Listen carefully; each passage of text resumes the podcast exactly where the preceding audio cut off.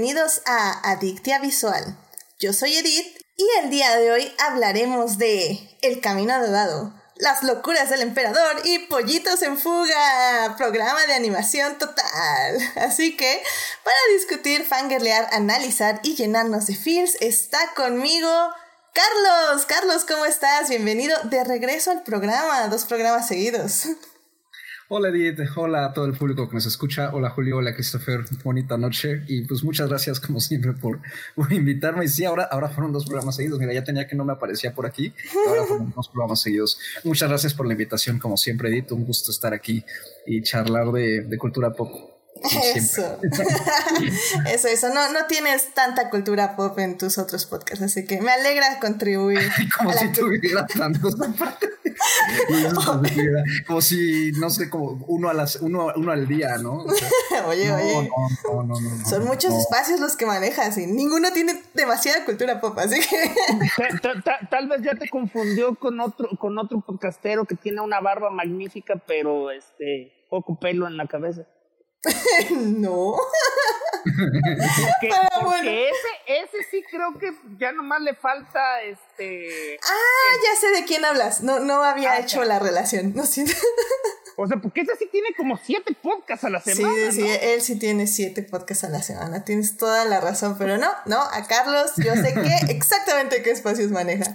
Y pues también esta noche tenemos aquí a Julio. Julio, ¿cómo estás? Bienvenido de regreso a Adictia Visual. Eh, yo soy el anti-Carlos, yo solo tengo un podcast, desearía tener 20, este, pero, pero pues me, me tengo que, me tengo, ¿cómo se llama? Que conformar con que me inviten cada que se pueda. Muchas gracias, Edith. Muy bien. Y también tenemos con nosotros a Christopher. Christopher, bienvenido de regreso.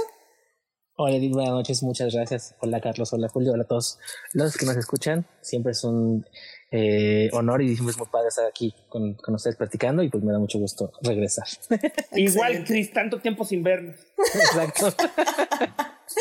Ay, ay, ay, sí, sí. Y de, hecho, me, me, alegra tenerlos a ustedes dos, este, porque yo sé que ahorita en su podcast Crónicas del Multiverso están haciendo especiales de Disney. Y digo, sé que estas pelis no son eh, todas de Disney, pero me alegra ser como pensar como un complemento a, esta, a este doctorado, diplomado más bien que ustedes están dando en su podcast de Disney y así como podemos explayarnos un poquito más de lo que ustedes explayan en ese especial.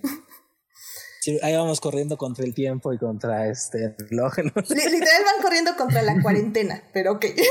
Llevan ya como seis programas, ¿no? De especiales de Disney sí van cinco o seis, ¿no? Falange más o menos. Y de este hecho, ya, o sea, bueno, es que depende cómo los cuentes. O sea, técnicamente grabamos dos especiales de animación que Héctor fusionó en uno solo ya para la versión de audio. Y luego de aquí ya vamos para sí, vamos para el sexto de los de live action. Exacto. No, no, no está y falta todavía porque según mi conteo, bueno, según vamos apenas en 1977, entonces son 35 años. Sin embargo, deben recordar que nos aventamos básicamente en las épocas más prolíficas de Disney, o sea, al ritmo de 20 películas por podcast, probablemente no vamos a estar cada, o sea, ya hay décadas que no tienen tantas películas. Sí, también. Y vamos a acabar hablando de Artemis Fowl una vez más. no, no lo hagan, por favor. Pero bueno. Después de que tanto que la, la, adoraste y también tú, este, que la, amaste con todo tu ser. sí, sí, sí, definitivamente. Impresionada por todo el arte que viste en pantalla. Sí, no, este, realmente fue, fue un ejercicio divertido de cómo quitarle todo el corazón a una película. Pero no hablemos de eso más, por favor. Mejor vamos a una hermosa sección donde recordaremos momentos de la semana que nos alegraron la vida. Así que vamos a salvar lo que amamos.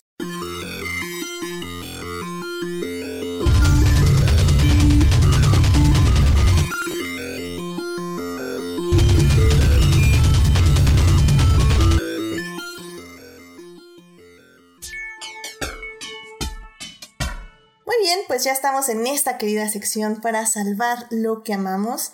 Así que, eh, pues, Christopher, ¿qué te gustaría compartir con nosotros? Bueno, gracias. Eh, fíjate que anoche eh, Disney liberó el, el tráiler de la versión grabada en vivo de Hamilton, la cual estrena el próximo 3 de julio en Disney Plus. Y hoy anduvo ahí este Lin Manuel Miranda en Good Morning America contando mucho sobre ella. La, eh, es una versión, haz de cuenta que lo que hicieron fue, la grabaron hace como dos años, más o menos, casi tres más o menos, poco antes de que el elenco original completo empezara a retirarse paulatinamente por otros compromisos. Y durante tres noches consecutivas grabaron a todo el elenco eh, interpretando la obra en diferentes ángulos y cosas por el estilo. La idea original era estrenarla en cine, sí, estrenar en cines el año que entra, pero pues la pandemia que ahorita básicamente está devastando a la industria fílmica y a la industria teatral del mundo, ha llevado a que Disney adelantara el lanzamiento de este de, de, Hamilton en Disney Plus, esto en el 3 de julio, el trailer está en todas las redes sociales de, de, de en YouTube, en Twitter, en Facebook, de, de, Ham, de, de Hamilton, de Disney y de Lin Manuel Miranda. Y este, pues está muy padre. O sea, se ve que está grabado con eh, muy, pues se ve que está grabado muy padre. El musical es un musical que ha triunfado de manera importante en todo el mundo. Si no lo saben, básicamente Hamilton narra eh, la vida de Alexander Hamilton, que es uno de los padres fundadores, y sirve también para hacer comentarios políticos. De los Estados Unidos. De los Estados Unidos de América, de los Founding Fathers of the United States. Eh, así les llaman a los que eran legisladores, ¿no? Sí, bueno, originalmente vendrían siendo los políticos que posteriormente se convirtieron ya en, ya cuando hubo como tal un, bueno, se fundó como tal un, un, país, pues ya fueron este, los legisladores que crearon en su momento este, eh, tanto la Carta Magna como posteriormente la Constitución. Este, la Constitución de los Estados Unidos de Norteamérica. Y Hamilton es un musical que destaca porque es una lección de historia que ahora está contada con música bastante moderna, es hip hop, rhythm blues, este, jazz y cosas por el estilo. Y bueno, con un elenco además integrado eh, de manera bastante diversa en cuanto a su origen racial. Hay muchos afroamericanos, latinos y cosas por el estilo. El propio Lin Manuel Miranda, que es el que escribe y el guion y las canciones, es latino. Entonces, es un musical muy querido en la comunidad teatral. Yo creo que es difícil que un musical así llegue a México porque es un musical bastante eh, regional en su contexto, tanto histórico como social pero pues lo podemos ver en Disney Plus o mm. en México probablemente en medios alternativos cuando estrenen el 3 de julio. Sí, yo creo que va a ser. Todo, oye, pero de todos modos, además es eh, o sea, lo, lo, lo, importante aquí hay que mencionar es que es uno de los musicales más caros, ¿no? O sea, creo que se tiene que hacer reservaciones de tres años y cuestan ah, como 10 mil dólares el boleto. Exacto, haz de cuenta que como el musical fue un éxito muy fuerte, eh, se volvió muy cotizado. Entonces, ahorita ya valió gorro todo, ¿no? Pero si tú querías comprar boletos el año pasado, más o menos te daba boletos para un año después. O si los querías comprar así como de, pero tengo que ir en diciembre o cosas por el estilo, como dice Julio, el precio se iba a 5, 10 mil, o sea, ya en reventa, en lo que se llama como el, el, second, el second market, es cuando la gente eh, empresas o gente que vende los bots que compró previamente, sí alcanzaba precios bastante estratosféricos. Y por eso, por eso Luis Manuel Miranda había pautado que hasta el año que entra en el musical, para seguir como eh, aprovechando la taquilla y el éxito que tenía. Pero en vista de que ahorita Broadway está cerrado y de que pues, todo se tuvo que parar y cosas por el estilo, adelantaron el estreno un año y pues yo creo que va a ser un gran éxito. De hecho, eh, básicamente, a, ver, Chris, ando con voz de, del jefe Mickey. No. Alimenten a la bestia. no. Ah, pues de hecho, noticia que surgió fue que, bueno, ah, cuando se lanzó Disney Plus te daba una semana gratis, te estaba dando siete días de prueba para que veas el servicio y te gustaba, te lo quedas y no, pues lo cancelas. Ahorita en vista de que viene el estreno de Hamilton, Disney suspendió los siete días gratis. ¡Ay, qué chufas! o pagas tu mes, aunque sea un mes, o, o ya no. no, bueno, pero pues es que Disney pues, no, no tiene, no tiene este lleno, caray. y pues está muy padre, chequenlo también. Bueno, hoy se reveló que el, el musical, que es una película básicamente, está clasificado como PG-13 que es Parental Guide 13, porque, eh, bueno, y, lo que le pregunta a, a Lin Manuel es, ¿algo le tuviste que censurar o cosas por el estilo? Y ya lo que contó Lin Manuel es que de alguna manera sí, dice que en su musical, ah, en, bueno, en el musical en vivo, si tú, lo, si tú lo veías, se dice tres veces la palabra con F. FUCK. No te preocupes, aquí no hay censura y el ah, video está dicho que no es para niños, así que no. fuck. Entonces, este, y lo que contaba Lin Manuel es que eh, tuvieron que, eh, que, que, la eh, Asociación de Películas de Estados Unidos, que es la que Solo permite uno por película, ¿no? Solo permite uno por película. Ah, Entonces dice que él tuvo que aceptar que, o no tuvo que sacrificar dos, este, dos Fox para que la, película pudiera este, mantenerse en PG-13 y pudiera en Disney Plus y pudiera pues, funcionar, ¿no? No, pues o sea, mira, por pues, ejemplo, muy Crónicas del Multiverso es, es, este, es clasificación C por el lenguaje de Christopher. Probablemente sí, tal vez el, anterior episodio fue un meltdown tuyo, así que también por ahí debería haber un B15. Ay, sí, cierto. No, eh, eh, eh, yo no dije palabrotas. No, no, no, pero, pero preocupaste al público, ansiedad. tal vez se necesite algún tipo de advertencia acerca sí, sí, de la ira, pero... trigger warning de ansiedad, o sea, realmente. Este, esta película, este programa podría contener unas violentas notas para toda la familia. Exactamente, exactamente. Pues muy bien, la verdad eh, yo sí estoy muy emocionada porque no lo he visto, la verdad no fue algo que no estuve tratando de conseguir en su momento, eh, tal vez por que no me interesaba. ¿No 10 mil dólares? No, bueno, no, a lo que me refiero es que yo sé muchos que lo han visto de cosas que agarran en YouTube, etc, etc, pero... Pero pues no es lo mismo, ¿no? Ajá, entonces la verdad sí ves estoy... bootlegs, pues se ve así como que casi casi la chamarra que está tapando la cámara. Exacto, exacto. Entonces sí, como la verdad me alegra. las piratas y veías que las robaban de cine. Exactamente. Entonces, este, pues sí, la verdad estoy bastante emocionada y pues la verdad es algo que que tengo muchas ganas de ver, así que yay, ya tal vez, tal vez hasta si me gusta mucho puedo hacer un programa. Pero bueno, ya eso lo dirá el futuro, el futuro, las semanas futuras.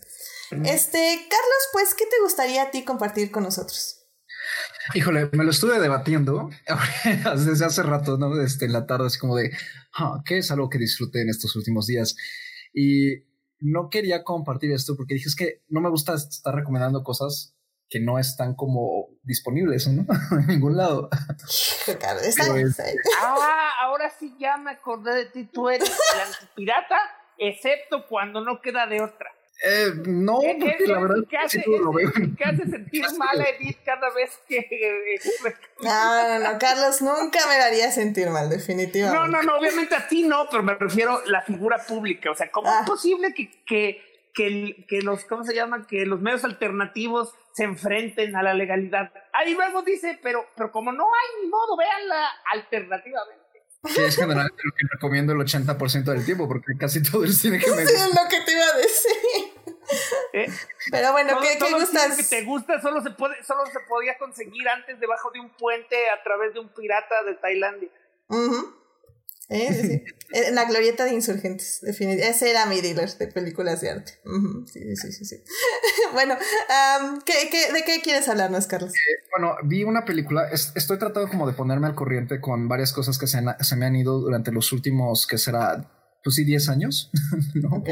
Estrenos fuertes y este, que no están en ningún lado y que se me fueron por falta de tiempo u otras cosas. Y, este, y, una de esas, y en mi lista que poco a poquito voy tachando este, eh, me encontré con, bueno, así no, tenía eh, pendientes, eh, tengo pendientes dos películas de un director alemán que se llama Christian Petzold y este, y justamente ayer pude ver por fin una de esas dos películas que se llama Phoenix. Es con la, con la gran actriz alemana Nina Hoss, este, que ha hecho muchas colaboraciones con este director, además y es tremenda. Y no sé, me, me, gustó mucho. La verdad es que eh, me, la hypearon muchísimo, ¿no? Mucha gente que conozco en Twitter ya, ya había comentado algunas cosas hace unos añitos de Phoenix y este. Y como que entre eso y otras referencias que tengo, sí traía con muchas ganas de verla. La descargué por fin. Y la verdad es que, pues sí, sí está a la altura de su hype. Es una, es una historia muy, muy particular, ¿no? Lo que, lo, a Petzol lo que le gusta es como trabajar mucho temas que tienen que ver con el nazismo ¿no? Y con este tipo de actitudes terroristas, ¿no? De, de Alemania y este, de algunos ciudadanos, ¿no? Y, pero además como que les mete un poquito de noir, les mete un poquito como de cine clásico tipo Casablanca y, y, y luego aparte les, les, pone como un twist moderno, ¿no? Entonces sus películas tienen una combinación extraña así de, de, de setting, ¿no? Que, que, lo hace un poquito, te saca un poco de onda. A veces durante sus películas estás como medio confundido, ¿no? Y Phoenix va de una sobreviviente, Nina José interpreta una, a una sobreviviente de un campo de concentración que termina desfigurada y una amiga que trabaja para el gobierno la rescata y le consigue un tratamiento quirúrgico en el que le dan un nuevo rostro. Entonces, aparte de que tiene, en primera está lidiando con un trauma, ¿no? De, de tener un rostro nuevo, que no es ella, y lo que ella quiere es buscar a su marido, de quien se separó durante la Segunda Guerra Mundial, y este, pero su amiga entonces le, le, le da el hint, ¿no? De que probablemente el marido es el que la entregó a los nazis para quedarse con su fortuna. Y pues todo se en, en la crisis empieza cuando ella efectivamente se topa al marido pero el marido no sabe que es ella. Y el marido le eh, la conoce y le dice que si ella pudiera hacer el papel de su fingir que es su esposa muerta para poder recuperar la herencia de ella y sin saber que es ella ¿no? y, Entonces, y una duda es película romántica o de venganza ah un poquito de las dos un poquito de las dos, de hecho. Me encantó o, o, Oye, este, te voy a dar un tip, no sé si ya, o sea, no, no, porque tendrías que hacer un montón de, de malabares, pero ¿qué no está en el Criterion Channel? No. la, la tiene su sitio. Eh, bueno, que yo sepa, o sea, porque yo tengo un buscador donde me aparecen qué sitios de Estados Unidos está y todo eso, y este, y si está en Amazon Estados Unidos, en Google Play Estados Unidos, pero no me aparece en, en Criterion. Y ya aparece en Criterion. ¿Ya ven? Ya aparece. Bueno, ahí con un cambio de, ¿cómo se llama? De IP. Ajá. Con un VPN, un ya, VPN. ya maravilloso. O sea, este, tenemos un amigo en, en, Crónicas que básicamente recuperó las ganas de vivir cuando descubrió que puede, este, que puede ver todas esas maravillas en Criterion Channel. Con un VPN. Uh -huh. si, bueno, si pueden buscarla y pues uh -huh. en, en, algún sitio legal de preferencia, si no, pues no, échenle un ojo, la verdad vale mucho la pena y el final sobre todo es fantástico, es muy, muy, no sé, o sea, me, me, me sacó mucho de onda y al mismo tiempo... Era algo que no esperaba. Sí, algo que no esperaba de cierta manera. Es que, es que no solo eso, es la forma en que está ejecutado. Es, es muy elegante, es un final muy, muy elegante. Muy Con este director, pues no, no me sorprende.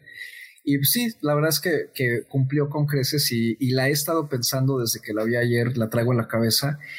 Y pues ya, eso, eso me ha tenido muy feliz estos últimos dos días. Entonces ya saben, es Phoenix del 2014 del director Christian Petzold. Excelente, excelente. La verdad, este, sí, tengo varias recomendaciones tuyas, creo que ya tengo hasta una una, una, hoja de notas con recomendaciones de Carlos, que siempre las tengo igual. Tengo una hoja de recomendaciones de animes de Julián y una hoja de recomendaciones de Carlos, porque la verdad sí son, son películas que he querido. Y un día Edith las va a contar y va a ser un bonito, va a ser una bonita garza de villano. algún día las veré, algún día las veré, definitivamente. Pues muchas gracias, Carlos. Este, la checaré y pues pondré ahí la reseña en el Instagram de eh, Adictia Visual, porque probablemente la vas a publicar en tu sitio, ¿no? Supongo yo. Un, un día de estos. Sí, estoy tratando de, de, escribir algo al respecto, pero primero estoy tratando de sacar otras dos. No te preocupes, yo también tengo una lista de reseñas ya para como cinco días, así que no hay problema. Algún día verán la reseña de esta película en el sitio de Carlos, que se llama Cinema... Es eh, una cuenta en Instagram que se llama Cine Spectrum. Cine Spectrum, perfecto, muchas gracias. Eh, pues Julio, eh, ¿qué te gustaría a ti compartir con nosotros? Oh, se murió Joel Schumacher. Oh, sí, oh, sí, oh, sí. El día de hoy, de hecho. Sí, y entonces, pues nada más quiero mencionar que ahorita todo el mundo, todo el mundo se va a subir al tren del mame, pero pues, este, yo era fan de él antes de que fuera, este, estuviera de moda. ¿Por qué se muere la gente, Falange? Pues porque no podemos encontrar la, la inmortalidad todavía. No, y sobre por, todo por que otro, fue de cáncer. Lado, entonces... Por, por, otro lado, hay una versión de... Sí. Eh, hay, algunas versiones, de, algunos filósofos han determinado que la única razón por la que existe la muerte es para que podamos apreciar la vida. Amén a eso, amén a eso. Entonces, pues, en parte, eso es lo que quería comentar. Pues, o sea, muy poco, o sea, eh, en, por ejemplo, en mi círculo... Eh, de, de gente que le gustan los superhéroes, la única razón por la que lo ubican son las dos películas de, Batman, de Batman que hizo, Batman y, eh, Batman y Robin, Batman este, eternamente. Independientemente de lo que usualmente se piensa, yo de hecho siempre amé esas películas, o sea, esas películas siempre me cayeron bien, de hecho las prefiero a las de Burton, pero tiene muy buenas películas que yo por alguna razón vi, o sea, eh, yo siempre, me, o sea, cuando descubrí su, su filmografía me di cuenta que he visto muchas películas de Joel Schumacher a pesar de que no sabía que eran de Joel Schumacher porque las vi muy chico. O sea, este, o no tan chico, pero aún sin saber que era de él. O sea, yo por ejemplo vi la que aquí en México se llamó Un Día de Furia, que es Falling Down en, en inglés, es con, ¿cómo se llama este actor? Michael Douglas. Eh, que, no, es sí. Que, que, es, que es básicamente una mejor versión de la horriblemente este, hecha y, y, y sobrevalorada Joker. O sea, si, usted, si, ustedes, si ustedes quieren ver una película sobre una persona normal que, que el peso del mundo lo, lo lleva a un, a, a, un, ¿cómo se llama? A un ataque violento contra la sociedad, esa es una mucha mejor película. Okay, un, okay. Una de mis favoritas, o sea, que, que un día el típico se suben al, al camión y mi mamá me dijo, oye, esa película es buenísima, yo la vi cuando salió. A ver, ¿cuál es? Flatliners, que ahorita creo que es más famosa esa película nada más por el hecho que sus cuatro protagonistas se convirtieron en superestrellas de Hollywood. Pero e esa película me impactó mucho a mí porque está llena de, de, de, de conceptos de qué pasa después de que te mueres y, básica, y básicamente es, eh, son cuatro, cuatro médicos que que empiezan a hacer un experimento sobre este. O sea, se, se matan. Básicamente se matan, se ponen en muerte clínica y se reviven a los dos minutos para ver si, si pueden recordar algo de lo que les pasó. Y esencialmente abren este, su subconsciente y empiezan a, a ser acosados por los fantasmas de su pasado. Ok. Y luego también está Phone que es una película en la que básicamente este, ¿Es Will Farrell o.? Ah, Colin Farrell. Ok. Y este. Colin, es básicamente Colin Farrell, este, casi dos horas hablando en un teléfono. Pues, o sea, la verdad es que es un director que sí tiene como cosas muy interesantes. O sea, personalmente a mí, por ejemplo, Lost Boys es una de las películas. Primero, pues porque soy súper fan del género de vampiros, pero uh -huh. eh, la verdad es que es una de esas pelis que probablemente la primera vez que vi dije, órale, pues qué chafa, ¿no? Porque ochentas pero se quedó y, y, realmente hay muchas veces que la regreso a revisar y la regreso a revisar hasta pues que se ha vuelto di... de culto, ¿no? Sí, hasta que me di cuenta que me había gustado mucho. O sea, digo, para que regrese a revisar una película es porque realmente algo te, te dio, ¿no? Y, y sí, yo, yo lo comentaba justo con gente en el día, eh, que sí, que al menos Batman, um, tal vez no creo que sea una gran película, pero tenemos es que darle. pero dejaremos eso para otro. Dejemos eso para otra ocasión. No, porque realmente lo que yo admiro mucho es la estética y, uh -huh. y pues todo lo que se atrevió a poner y hacer y que era como entre gracioso y a la vez, o sea, ahorita están poniendo pues todos los diseños de los trajes y de esta Urma Thurman, cómo la vistió de hiedra venenosa, o sea, está increíble, o sea, sinceramente está increíble. Ah, y... Hay algo bien peculiar de él, porque usualmente un autor tiene una este, característica o, un, o, o una especie de lenguaje que, que te dice, esta es una película de ese hombre. Él hacía películas tan diversas que realmente no podías decir, esa es una película de Schumacher, pero al mismo uh -huh. tiempo cada película tenía un sabor único que ningún otro director podía hacer. Sí, sí, estoy de acuerdo. Así que, pues sí, lamentablemente, pues, pues ahora sí que hoy lloramos esa pérdida, pero... Pero vamos a, váyanse corriendo a ver todas sus películas. Exactamente, porque al final del día esa es la bendición de un director de cine, que su legado queda, queda impreso al menos hasta que llegue el apocalipsis, pero por el momento pues van a estar ahí sus películas. Y sí, pues ya en el chat están diciendo que Línea Mortal es una joya, este Alberto, y, y pues sí, o sea, la verdad es que es, es un director que, tiene muchos, muchos fans, sí.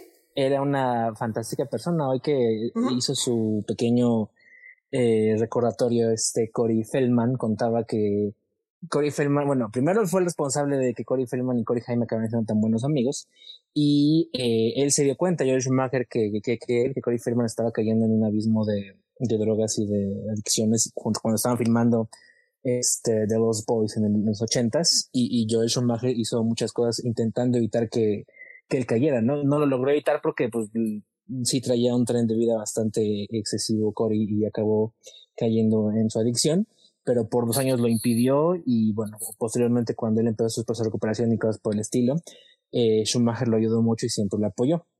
Y otra cosa que también él es uno de los pocos directores al que le he visto hacer una de las declaraciones más eh, maduras y más responsables que puedo creer que, he escuchado alguna vez así de alguien que hace cine.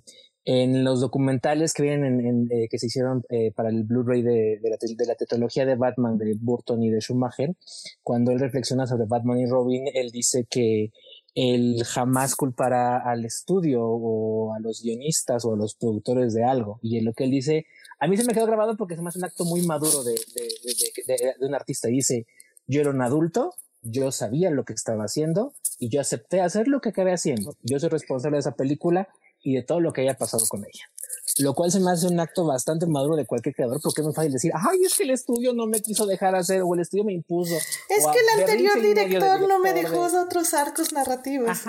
el malvado sistema de estudios malévolos capitalistas me censuró cosas por el estilo. Por, otro, por otro lado, Chris, este, ¿tú cuando viste que, que, que saliera el Schumacher Cut? Hay que dejarse. Los gringos, los gringos tienen una, una, frase que dice, este, la rueda chillona recibe el aceite. Y pues ya vimos que una rueda muy chillona recibió mucho aceite. Eso sí, pero se me hace como, como artista y como, como creativo, se me hace una persona responsable de decir, pues sí, yo acepté hacer lo que acabé haciendo y yo soy responsable de lo que hice, no fue culpa de nadie más más que mí. además, además técnicamente, pues es algo que por lo menos con los directores sí queda claro, porque pues no es como si no es como si les como si les pusieran una pistola y además lo hicieran gratis o sea se, se, van corriendo al banco mientras dicen ay mi obra mi obra por favor mande a las Islas Caimán mis 20 millones. Mi obra ¿por qué? sí estoy completamente de acuerdo sí la verdad es que he leído muchas declaraciones de él y, y sí como dice Chris creo que hay, hay cosas interesantes que se pueden analizar y, y definitivamente, pues sí, pues eh, revisen su obra. Eh, personalmente, Los Boys, este, ahorita Julio nos dio varias películas también por si quieren checarlas. Y por qué no, sentémonos a ver Batman y Robin de nuevo en su honor. ¿Por qué no, caray? Muy bien, pues ya nada más para cerrar esta sección. Eh, a mí me gustaría igual hablarles de algo que tal vez no es tan bonito, pero la verdad es que eh, Toyomi ayer me lo compartió en Twitter. Y eh, justamente ya me eh, ponía, eh, ¿cómo se dice? Desafiantemente me decía como, a ver, quiero que Edith les diga hashtag no trailers después de ver este tráiler y así como, o sea, ¿cómo quieres que te diga eso si no puedo ver el tráiler? Pero bueno, ya, hemos, ya hemos quedado que esto, que, que, eres bien hipócrita y que no, y que algún día lograremos que admitas que no, no, no, no, no. Los, las pautas son claras, como diré en este momento, porque justamente es un teaser. Es un teaser que aparte es una promoción experimental. Eh, y bueno, ¿de qué estoy hablando? Estoy hablando del teaser que salió de Candyman, que básicamente es una animación eh, tipo stop motion. Es... Ah, cierto, stop motion me quedé con la idea que eran títeres. Es que Puede ser que sean títeres, la verdad no me informé bien. Ahora que lo dices, debe ser una combinación de varias cosas, porque no creo que sean 100% títeres, pero podría ser, sinceramente creo que sí podría ser. Ah, está bien, y vámonos con que son títeres. Eh, títeres de sombras, eh, son figuras que haces con las reflexiones de las sombras y la luz, eh, luz como tu fondo. Eh, la verdad es que está muy bonito en técnica, eh, está bastante sorprendente. A mí me decepcionó saber que así no va a ser la película. Exactamente, fue lo que me pasó. Y es que bueno, o sea, termina, la verdad es una crítica muy fuerte acerca de todos los asesinatos de personas afroamericanas que ha habido en Estados Unidos. Y la verdad, ver ese teaser sí te deja con un nudo en la garganta. O sea, la verdad sí, a mí sí me pesó mucho. Dura muy poquito, dura como tres minutos. Véanlo, véanlo de preferencia no antes de dormir. Porque por culpa de eso tuve que empezar a ver otras cosas para bajarme un poco el, peso. Pero está muy padre. Eh, la verdad, justamente terminando dije, eh, órale, así va a ser la película, porque así, así va a ser la película, estoy más que apuntada. Obviamente me metí a buscar otro tráiler y no, la película es otra cosa, eh, es una película de terror normal, entre comillas. El tráiler ya sí vi un cachito, pero pues la verdad ya no me interesó, entonces este fue como, ok, va chido. Eh, Mira, ya, ya sé cómo lo vamos a hacer para solucionar este, tu trauma. llama, llama, ya no los digas trailers, llámale comerciales de dos, de dos minutos. Esos son los que digo que puedes ver. Por ejemplo, este promocional experimental, véanlo, no les dice nada de la película, les da más bien el background de la película y de lo que más o menos se va a referir la película, pero no les pone escenas de, de Candyman. Así que véanlo, está muy bueno, como digo, eh, agárrense porque también está muy fuerte. Pero se los recomiendo mucho. Muchísimas gracias a Toyomi por el shoutout. Entonces, este ya con eso podemos disfrutar este teaser y el trabajo de estos animadores slash titiriteros. Pero bueno, eh, pues esos son los salvando que vamos, que ya nos alargamos un poquito, así que vámonos ya a lo que nos concierne, que son a las tres películas de animación.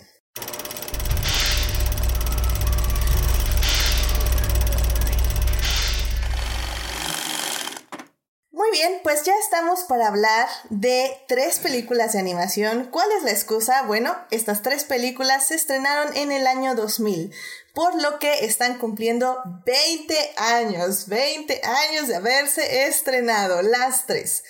Así que para. O sea, ya pueden fumar en Japón, todavía les falta un año para este. Para Estados Unidos. Emborracharse en Estados Unidos, ya pueden votar, comprar armas. Si quieren, pueden sumarlo, restarlo a sus edades, como gusten Así que eso va a estar interesante, pero bueno, queremos ver qué tal este, envejecido. Yo, ya hace mucho que ya acepté que soy un anciano decrépito, o sea, este... Hay gente que no lo ha aceptado, hay gente que no lo ha aceptado. Pues sí, por eso te digo, pero es que está tan fácil como eso, o sea, yo todavía, yo todavía era de los que hace como cinco años pensaba que los 90 habían sido apenas hace 10. Efectivamente. ya, ya cuando me dijeron que los 90 fueron hace 30 años, dije, no, pues sí. Efectivamente. Ya, ya, ya, ya, ya, ya, ya, ya, estás viejito. Así que eso es lo que va a pasar. vamos a hablar de películas que vimos hace 20 años. En la primera parte vamos a hablar de Las locuras del emperador, en la segunda parte vamos a hablar de El camino al dorado y en la tercera parte vamos a hablar de Pollitos en fuga. Así que pasen conmigo a la primera parte. It is not a donut hole but a smaller donut with its own hole. And our donut is not whole at all. Muy bien, pues ya estamos aquí en la primera parte donde vamos a hablar de las locuras del emperador. Esta película se estrenó eh, aquí en México el 6 de abril, así que ya cumplió los 20 años de estreno. Eh, esta película es, es de Disney y está dirigida por Mark Dindal. Y pues bueno, la verdad es que ha envejecido muy bien. Tuve la oportunidad de verla el día de ayer, que creo que a mis pobres invitados les di el, aviso muy cerca del día del podcast. Pero bueno, yo, yo sí tuve chance de verla el día de ayer y la verdad me gustó mucho. trampa, pero lo bueno para ti es de que ah, Chris las tiene en su corazón. Eso sí. Y, y, mi, y mi cerebro es una gigantesca bodega de datos, o sea, este a ver, o sea, no llegó a ese nivel de cierto nivel de, cierto programa de televisión de me puedo acordar lo que hacía cuando tenía dos años, pero casi llegó a eso. muy bien, eh, exacto, muy bien, muy bien. Entonces espero que al menos Carlos la tenga un poco presente, pero... Muy frescas, de hecho, las tres películas. Órale, muy bien, muy bien. No, de hecho te iba a decir que claramente se nota que tú no eres el consentido aquí porque dejaron la película de arte hasta el final.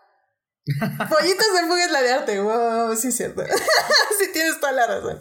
Muy bien, muy bien, muy bien. Las tengo, las tengo bastantes frescas. Quizá la que menos tengo fresca es el camino acelerado. Ya tiene como cuatro años que la volví a ver, pero, pero la recuerdo perfectamente. Entonces. Nice, nice, nice. Muy bien. Pues, pues, Carlos, este, ¿qué nos puedes decir de las locuras del emperador? ¿Te acuerdas cuando la viste? Si te gustaba. ¿Cómo la siento? O sea, ¿cómo crees que la sentiste hace cuatro años o qué recuerdas de ella más que nada? Em, pues todo. O sea, a mí me parece que es una película, es de mis favoritas en primera de, Disney. Siento que cuando se estrenó me acuerdo que se le hizo como que ya se notaba un poco este cambio de animación que traía el estudio. Bueno, no, no de cambio de animación, más bien como un cambio, un ligero cambio de estilo. ¿no? La animación recordaba un poquito más a Hércules que a, por ejemplo, al Jorobado Notre Dame o a Mulan. Y este. Y ya venía como cerrando lo que se conoce como el renacimiento Disney. Y entonces, como que se notaba que a lo mejor las historias iban a cambiar, ¿no? Tras Tarzán y, y junto con Lilo y Stitch, ¿no? Que también es como las, las que van por esos años. Y, y, en efecto, a mí, a mí me parece que Las locuras del emperador es la última gran película de, de Disney de, de, ese estilo. Eh, digo, no soy tan fan de La princesa y el sapo con todo y que pues, tiene, tiene mucho de qué rescatarle, pero sí creo que, que después de esa, junto con Atlantis y el planeta del tesoro, empezó a ver como un ligero cambio que no fue también recibido por la generación pequeña que estaba, la generación infantil de esos años, ¿no? Sí, como que sí empezó a despegarse un poco de nosotros y venía la alza de Pixar, ¿no? Que estaba ya creciendo mucho con Buscando a Nemo y entonces creo que Las locuras del emperador junto con Atlantis y, y el Renata del Tesoro, Lilo y Stitch un poco, caen en ese grupito de películas como de transición, que a lo mejor en su momento no todas fueron o sea, a mí, por ejemplo, Atlantis y las locuras del emperador me gustaron mucho. Eh, y Stitch me gustó a, a, medias. Y la que no me gustó nada fue el Planeta del Tesoro. Ahora ya viéndolas con bastante tiempo después, las aprecio de formas distintas, ¿no? De hecho, la que menos me gusta de esas cuatro es Lilo Stitch. Pero sí creo que hay un... O sea, están como en esa especie de limbo, ¿no? Eh, respecto a las locuras del emperador, a mí sí me acuerdo que desde chico la, se me hizo muy rara, pero la disfrutaba mucho porque percibía que tenía muy buena comedia, ¿no? Y en efecto, la comedia de esa película no ha hecho más que envejecer como el buen vino, se disfruta bastante. El doblaje me parece estupendo, sobre todo porque en particular la voz de Eartha Kitt en inglés y la voz de quien hizo la versión en español, que ahorita no recuerdo el nombre de, la actriz, son idénticas, ¿no? Y muchos chistes están muy bien eh, tropicalizados para, para Latinoamérica y conserva un, una frescura muy particular gracias a esta como, a, como, autoconciencia que tiene la película de sí misma, ¿no? Ni siquiera se, busca tomarse a sí misma en serio. ¿no? Creo que ese es un gran punto a favor y sigue aparte como una especie de hasta comentario meta, ¿no? De las películas animadas a ratitos, ¿no? Incluso de cómo de repente pasan cosas ilógicas, ¿no? Y, y lo justifique como que pues, es que es la magia del cine, ¿no? Es, parece, es como una parodia. Amo esa parte, amo esa parte. Entonces, a mí se me hace que es una película que ha envejecido súper bien. La, le tengo mucho cariño, en particular a, al personaje de Isma, le tengo mucho cariño. Y este, y además creo que, que tiene un gran mensaje incluso sobre el egoísmo ¿no? y sobre el, la, el ayudar a los demás. Y no me parece que sea una película que, que establezca juicios fuertes, ¿no? Hacia el final de, ah, mira, es que el malo y el bueno, el bueno siempre tiene que estar encumbrado y el malo siempre tiene que estar hecho a un lado, ¿no? No, no creo que, creo que hace cosas muy interesantes. Yo creo que es una, una gran película, la verdad. Pero entiendo, de acuerdo, de las reacciones que, de, sus amistades, ¿no? De, de ese entonces, que en efecto no es una película como que se recuerde con tanto cariño, ¿no? Eh, cuesta conectar con el humor, como siempre hay gente que, con, que conecta fácilmente y otras personas que pues les cuesta un poco más. Habría que checarlo, digo, porque creo que sí siento, al menos en Tumblr, que es una película que, que se ha usado mucho para memes, que se ha usado mucho para bastantes referencias, porque su mismo, su misma burla hacia la misma cinematografía eh, hace que sea una película meta y que rompa mucho la cuarta pared que también se siente muy bien durante la película. Y nada más ahorita, antes de irnos a eso, quiero, quiero aclarar que efectivamente yo la vi en inglés ayer y me di cuenta que casi siempre, o si no es que siempre la había visto en español. Y, y, efectivamente creo que el doblaje está muy, muy bien hecho y es algo que aquí Julio seguramente tiene algo que decir porque yo sé que, que él es este, a favor de las películas de doblaje, si no mal recuerdo, esa es tu postura. No, tú no sabes. Y nunca lo sabrás porque no me invitas. No, no, no he hecho ese programa. No he hecho ese programa. Estamos esperando Pero no que. lo hace y ni lo harás. Claro que sí. Nada más que hay que adecuarnos al horario de Tokio. Pero luego diré por qué. Bueno, o sea, de hecho, es que creo que me estás confundiendo con Bote. Bote, Bote es el del doblaje, sí. Bote, o sea, yo siempre, o sea, eh, lo, lo, voy a spoilear porque probablemente no creo que, eh, sigo insistiendo que no creo que se vaya a hacer ese programa. Algún día, algún día. o sea, pero yo, yo soy de la opinión que el doble, que la mejor manera de ver unas, una este, obra es en su idioma original. Pero mejor no es lo mismo a superior. O sea, yo soy alguien que cree que el doblaje, la traducción, la adaptación puede llegar a mejorar una obra. Y cuando eso ocurre, tú tienes que juzgar en manera este, individual, por méritos propios, esta obra es mejor en el doblaje. ¿Qué es el problema que tiene Bote? Bote cree que todo es mejor en el doblaje nada más porque creció con él y no siempre es así. Claro, y la verdad es que sí, ahora que, que estuve como comparándolo con mi memoria, eh, las, las traducciones están muy bien hechas, o sea, creo que los chistes, si bien, como dice bien Carlos, están tropicalizados, no están demasiado tropicalizados, o sea, sí tienen mucho que ver con lo que está diciendo. Exactamente, hay un balance. No, es lo mismo no es lo mismo decir F con F de foca, eh, fea con F, con de, F de foca. Y si te doy unos boletos para la banda Limón. Eh, sí, sí, definitivamente no es lo mismo. ¿En qué película te han invitado a ver la de Hotel Transilvania. Ah, mira. Sí, es un ejemplo basado, basado en hechos reales. Ay, como que no estaban conociendo mucho que la gente de todo el continente no conoce la banda Limón, pero bueno. Ay, no, no, no. Pero sí. Bueno, pero, pero bueno, ya que, ya que me dio pauta, pauta Edith, yo nomás quería comentar, porque me lo prometió, pero obviamente no lo, no lo vamos a hacer porque así es ¿Eh? Yo, yo cuando pienso en el doblaje de esta canción, de esta película, lo primero que nada más me dan ganas es de cantar a ritmo guapachoso y ponerme a decir, o si es de la nación soberano, es el máximo ser humano, es el alfa omega de, principio a fin. Cantemos, que Todo gira alrededor de, su, capricho, y su candor, porque el mundo es perfecto solo así. ¿Quién es él? Cusca. Sí, es el del mundo, señor. Es Cusca. No escucho a Carlos y no escucho a Chris. Algo está pasando aquí.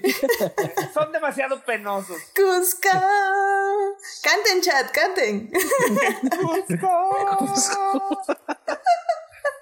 Buenísimo. Este, o sea, desgraciadamente, si le dedicamos todo el tiempo que merece este peliculón, se nos va a ir como cuatro horas, así que nada más voy a tratar de, de, dar un comercial y vayan a nuestro especial de películas de Disney porque le dedicamos bastante a eso, ¿verdad, Chris? Sí, esta, es muy, esta fue muy querida en ese especial, porque, bueno, sigue.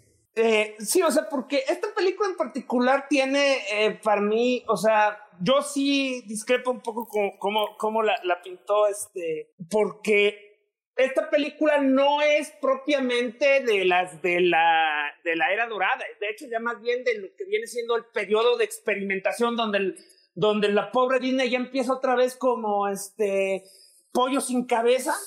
O sea, y las películas siguen siendo buenas, pero ya no están conectando con el público, ya no saben a dónde ir ni qué hacer.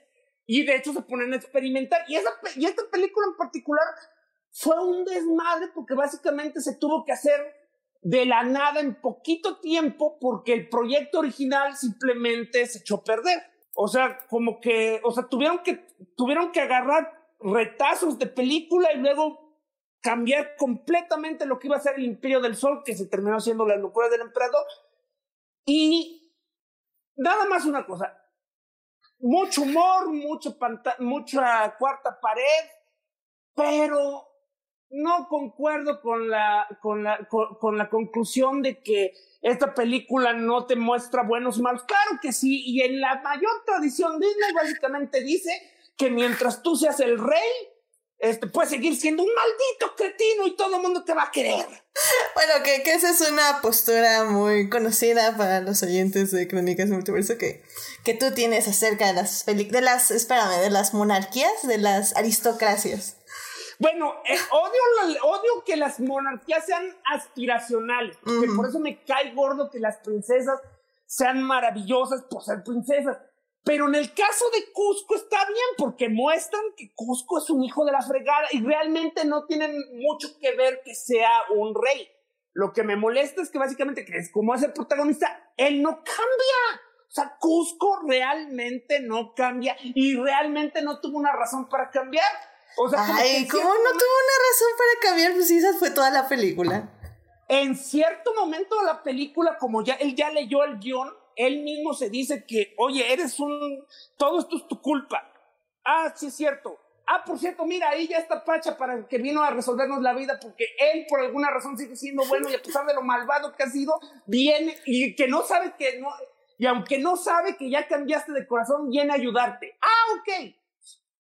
Es que es, creo que sí es la idea de o sea, es que yo no, yo, yo no estoy de acuerdo. Al final del día sí hay un desarrollo, sí hay un, eh, una idea de, de, que, de que tiene un momento de soledad y de justo cuando le llueve la lluvia y ah, le llueve la lluvia cuando le cae la lluvia y este y está ahí solo y, y sí está vagando por el mundo pensando en sus dilemas o sea, sí, sí estoy de acuerdo, pasa en poco tiempo, porque estamos diciendo que todo pasa en unas horas y luego que son cuatro días y luego ya no son cuatro días, y bla, bla, bla, pero no, yo creo que sí hay un desarrollo. No sé tú qué opines, Christopher. Esa vez nos peleamos por eso, de hecho, porque ah, a, Falange no cree en el corazón sincero y bueno de Cusco, que cambió este, que cambió este, eh, y, y, comprendió sus errores.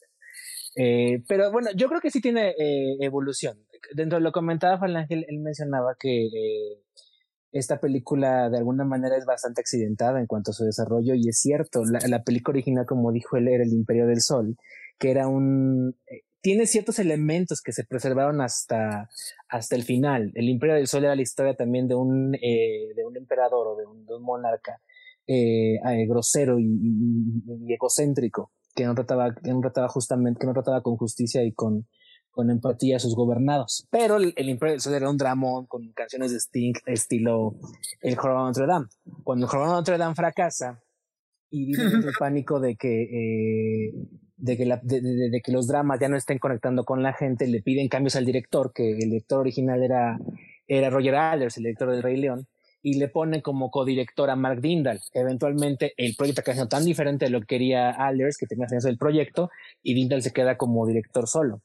Y la historia se con problemas hasta que llega un punto donde le dicen, tienes un mes para arreglar la película. Si la arreglas, va, si no la cancelamos y tan Y lo que se le ocurre a uno de los escritores del, de, la película es hacer una body comedy, una, una, comedia de amigos. Y es cuando surge todo este concepto de, sí, quedarse con la idea de un eh, un emperador egocéntrico que es una llama por una bruja, pero hacer una comedia de amigos y el personaje de Pacha acaba siendo una persona un poco mayor que Cusco, que acaba siendo como su entre mejor amigo, figura paterna, hermano mayor y mentor que le enseña, ¿no? Como todas estas lecciones de humildad que lo llevan a ser ligeramente más buena persona y ligeramente más empático con el resto del mundo. Y creo que la gran fortaleza de las lecturas del emperador es exactamente la comedia tan, tan, tan, fantástica que, este, que, que construye. Yo, eh, retomando un poco lo que decía Carlos, que, respecto a lo que mencionaba de que la película fue rechazada por, por los niños de esa época, yo tengo una teoría que he sostenido de que los niños de esa época estábamos tontos básicamente no sabía y teníamos mal gusto. Pero, quiero, pero este quiero aclarar eso. O sea, me estaba esperando que lo dijeras tú, pero eso aplica para el planeta del tesoro y para este Atlantis.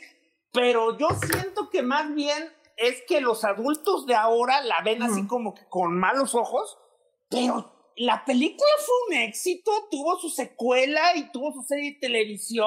Un éxito moderado que encontró mucha vida en DVD y en VHS. A mí me, eso cuando, cuando obtuvo la secuela y luego la serie de televisión, me sacó muchísimo de onda porque nunca pensé que la película fuera lo suficientemente popular para generar eso, incluso en Disney Channel, ¿no? Donde las que tenían su serie eran La Sirenita y Aladdin, pero no las locuras del emperador.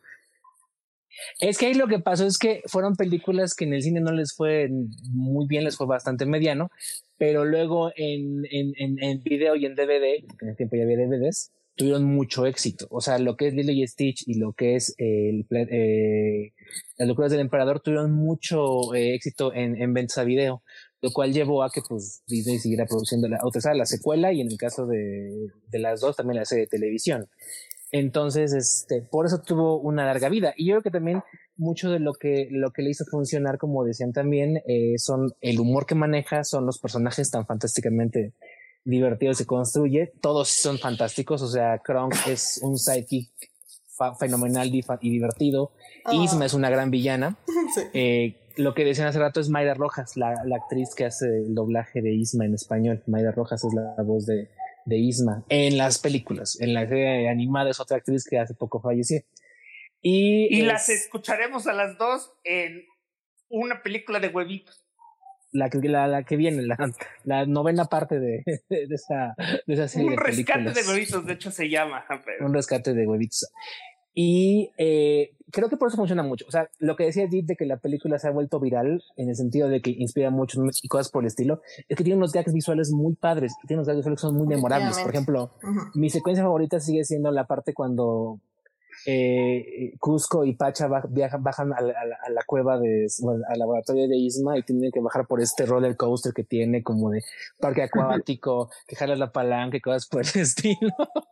O escenas antes, ¿no? Cuando, la misma Isma se equivoca de palanca y le dice, ¿para qué tenemos otra palanca? Necesitamos una. De hecho, Carlos ahorita estaba poniendo en el chat la, la parte donde Isma eh, está planeando matar a Cusco y que dice, lo voy a convertir en una mosca, y digo, en una pulga. Eh, es que ahorita, como Carlos lo puso en inglés, lo estoy traduciendo, pero...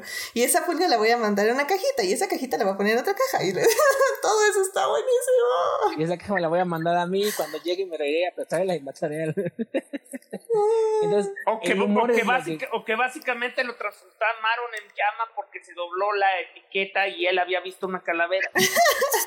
ah, por ejemplo, en, en, el chat Alberto cuando está poniendo cuando está Isma se convierte en el, en el gatito y dice, ¿esa es mi voz? Bueno, ya sigue. Algo que me encanta esa película es que es, tiene mucho de comedia de, de enredos. ¿no? La comedia de enredos es bien hecha, o sea, obviamente en lugar de cansar, divierte muchísimo, ¿no? Y, y aparte de eso, por ejemplo, hace, muy buen uso de los espacios incluso dentro de la animación, ¿no? A mí una de mis secuencias favoritas es cuando Kronk está este, hablando con la ardilla y que, tiene, y, que, o sea, ya por si eso da mucha risa, pero que tenemos a Isma corriendo con las abejas atrás. Y el hecho de que ella esté corriendo atrás me mata de risa.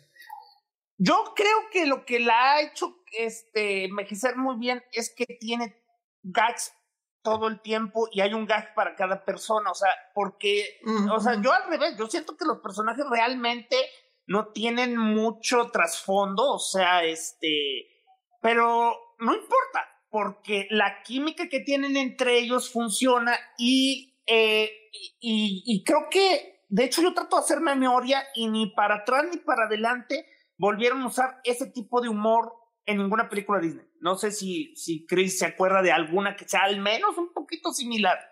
Yo no, con eso. ¿Cuál, perdón, Carlos? creo que no. No, o sea, porque, por, porque, por ejemplo, o sea, es eso, o sea, cada quien tiene su chiste favorito. Por ejemplo, uno que a mí me encanta mucho porque precisamente es, no sé, quita está completamente, o sea, rompe completamente el ritmo de la película y aún así funciona, es cuando está preguntándose qué va a hacer con, con Cusco, si lo mata o no lo mata. Y dice, necesito hablar con mi conciencia y se le aparece un ángel y un demonio. Y el ¡Ah, demonio. y el demonio, y, cuando el ángel le dice que no debe hacer las cosas, llega el demonio con su contraargumento y se pone a hacer este. Eh, ¿Cómo se llama? Se para de una mano, se para de una mano, se pone a hacer este. Se levanta y se. No sé cómo se llama ese ejercicio, pero básicamente está haciendo lagartijas parado. Y entonces dice él, dice él, este, el, el, el, el, ¿y eso qué tiene que ver? Y el ángel le dije, no, no, espera, lo está haciendo bien. tiene un punto, le dice, tiene un punto ahí. tiene un punto. ah, es muy bueno, es muy bueno. Y sí, como dices, cada, cada personaje tiene, tiene un, un gag. Y, y, por ejemplo, y también sí, es cierto, sí, tal vez no tenemos tanto pasado de ellos, ni tanto desarrollo, se podría decir, en ese aspecto. Pero, por ejemplo, la, la familia de Pacha, pues básicamente nos dice todo lo que tenemos que saber de él y, y la manera en que... Eh, bueno, él es un padre. Es que Pacha es de... O sea, así como Cusco es un hijo de la fregada. Él es un padre amoroso, un padre... Este, Kronk es, Kronk es básicamente este, Jesús en la tierra, o sea... O sea, no solo es padre amoroso, es este eh, o sea, es un esposo, es, es, un esposo amoroso, un padre responsable. Creo que creo, porque realmente creo que nomás lo menciono una vez, que es el jefe de la aldea. Sí. Dan a entender eso, sí. Entonces, este, él está preocupado, o sea, todo el peso de la película es que es, eh, Cusco va a destruir su aldea para construir un balneario. Cuscotopía. Cuscotopía. sí, Cuscotopía. No, y también, o sea, justo cuando este, la esposa tiene que distraer a Isma y, y que están jugando con la cuerda y la cuerda de repente ya nada se está girando sola. O sea, son cosas que dices, Dios, ¿qué está pasando aquí? Está bien Es que padre. a partir de la escena del restaurante, la película ya Ya. despega, arriba, pero ya no baja, ¿eh? O sea, de verdad, ya no baja. O No, sea, y de que el- echan todas las reglas, pues literalmente al bote de la basura, porque era de, "Eh, es que el camino dura cuatro días, es que ese y es que el otro, y ya, o sea, después del restaurante me vale el camino, via- viajamos por mapa, nos desplazamos por volando, no importa, etc, etc, o sea, está increíble. O sea, funciona bien porque, o sea, de algún modo, o sea, el que estén conscientes que es una caricatura como que cambia todo, pero Ujú. pues lo dicho, al final del día es por el humor. Si no fuera por el humor y la química entre personajes, realmente esa película sería muy diferente. Y que creo que de por sí misma también es un buen un buen ejemplo de cómo puede funcionar una película. O sea, las películas no necesitan ser perfectas, solo necesitan que algo funcione perfectamente. Amén, amén a eso Por- definitivamente. ahora, ¿quieren la nota de color así de el dato que hoy me entero? Este fue el primer personaje, e- esta película muestra muy en el fondo la, la esposa de Pacha, es el primer personaje de Disney que aparece embarazada. Mm. Mira nomás. Que también Porque, Digo- porque, o sea, porque recuerda esto, o sea, en, en Disney la gente ya, eh, no la es gente cierto. nacía en generación No es espontánea. No es cierto. Sí. No, no es cierto. La dama y el vagabundo. Linda. Linda está embarazada en la película. mm, habrá que comprobar. No, embarazada datos. no, en, en La Dama y el Vagabundo ves que nace. No, sí sale, sí sale así como embarazada, sí sale. Estoy seguro que sí sale. Bueno, sí es cierto, entonces es el primer personaje humano. Está, está esa progresión, porque pasa cuando está el baby shower, por ejemplo, y de que ella está con las amigas y que Jaimito está con los, con los esposos de las amigas en otro cuarto. Y sí se, se ve el, el, el vientre. Este, profesor Chris, Eh, sí sale. Eh, Linda no es la perrita, es la, la, la, la humana, la dueña de. con razón, ya, ya está completamente. Es que olvido esos personajes. Y sí debe salir en una o dos escenas con la pancita, si mal no me acuerdo. Digo, es Pero que. ves que en La Dama y el Vagabundo los humanos no son un personaje central. Ni siquiera les vemos que las caras como tal, o no se nos ven mucho, sino que todo está visto desde el punto de vista de los perros, porque de hecho así fue construida la película Qué, en su qué buena visual. memoria tiene. De hecho, creo No, creo es que así empieza la película, como dice Carlos, empieza con este. con- veo la cara. A Jaimito sí, hay un par de escenas en las que sí se le ve la cara, porque tiene bigote, como cuando va corriendo y así. Pero ella Pero- no, ¿verdad?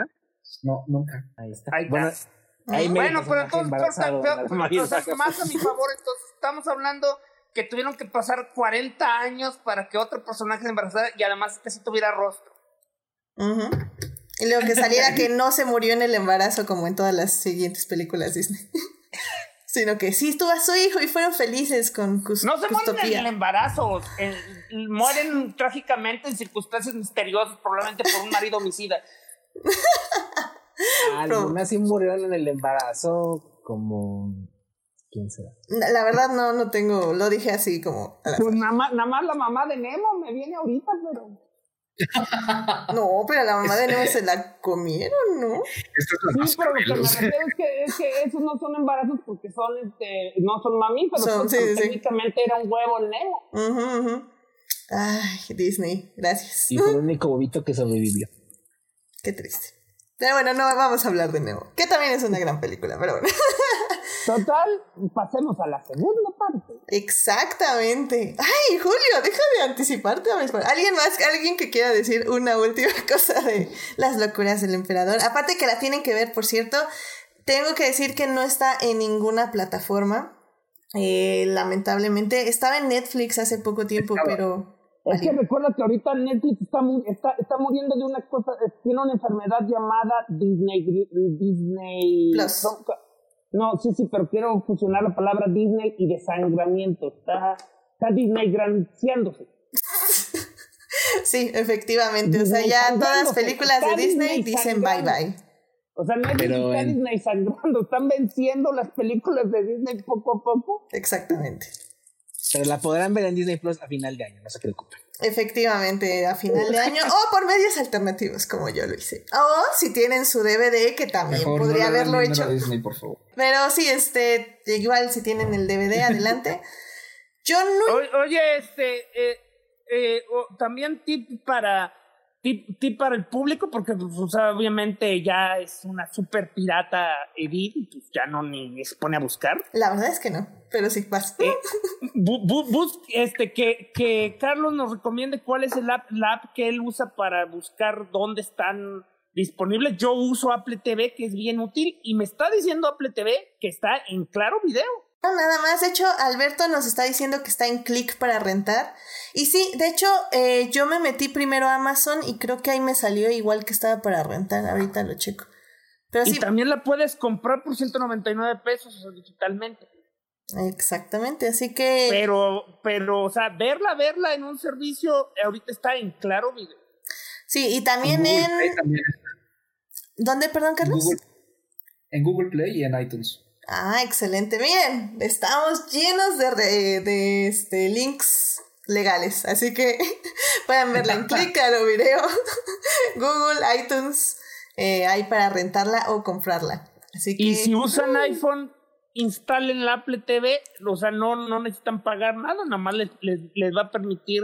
Eh, eh, hagan de cuenta que ustedes, todos los servicios que tengan suscriptos, Apple los eh, eh, se une a ellos y te avisa entonces en el buscador en cuál está disponible. Es bastante práctica. Muy bien, muy bien. Pues bueno, ahí están las recomendaciones para que encuentren las películas. Así que, eh, ¿alguna otra cosa que quieran decir de esta película? Tomaré eso como no.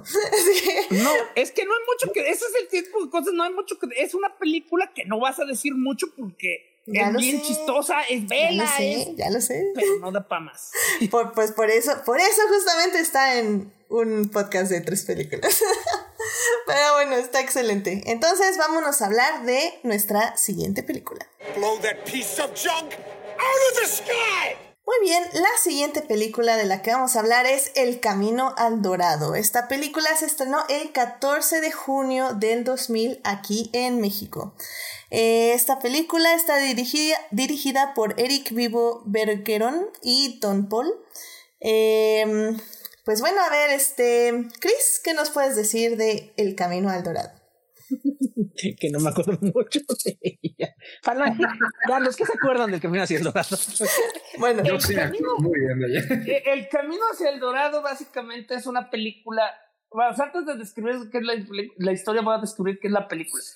Es es de esas, de esas, de esas películas donde mientras Disney estaba fallando para ser Disney, otros estudios querían ser Disney y básicamente copiaban la fórmula Disney. Y esta, y esta de DreamWorks llegó a otro nivel porque básicamente se robaron a, bueno, no se robaron, se compraron a billetazos a Elton John y básicamente hicieron un musical este, alrededor de las canciones del Elton John y... Pero, pero curiosamente no se siente así, las canciones se sienten más bien como que las insertaron, porque yo pensaría que si haces canciones, una película alrededor, se sentiría algo más como Tarzán, por ejemplo, no sé. De hecho, a mí me parece que el soundtrack es bastante bueno. Sí, yo también creo eso. Someday Out of the Blue me parece una estupenda canción. A ver, a ver, a ver, ¿cómo te puede parecer que es un excelente soundtrack y que además, pero que está insertado? No, no, no, no. Yo, yo, yo digo que no está insertado, o sea, que se siente... No, bueno, no sé si dije eso, espera. que las escenas y las canciones están armadas de acuerdo a las canciones que tocan en ellas, ¿no? Ajá, exactamente. No, es al revés, es que es al revés. Eh, eh, Edith siente que las canciones no están acorde a las escenas, que como que las No, no, no, sí, sí están acorde a las escenas, porque... No, al, sí, tal vez me expresé mal, porque, o sea, ahorita que la vi, porque la vi hoy, este, eh, sí yo siento que las canciones expresan muy bien lo que están pasando los personajes, pero sí estoy de acuerdo que funcionan como partes Ah, donde vas a escuchar la canción. Porque no está pasando nada más que escuchas la canción y ves a los personajes pensar lo que les está pasando en ese momento de la película. Pero funcionan bien. Porque... Que es, que, es básicamente la definición de construyeron la escena alrededor de la canción. Ah, pues ok, pero funciona muy bien. O sea, creo que... lo que pasa es que en una película de animación como en esta, que básicamente contratas a Elton John y a Tim Rice para que te hagan las canciones, básicamente los compositores junto con los directores y los animadores van montando eh, la, historia y conforme van montando la historia van buscando los momentos donde van a insertar las canciones, donde el compositor dice, yo puedo crear una canción o, bueno, este momento sería musicalmente interesante o valioso, cosas por el estilo. Eh, creo que más que un debate entre si están insertadas o están este, eh, construidas orgánicamente. Construidas orgánicamente es que en general todas nacen al, mismo tiempo.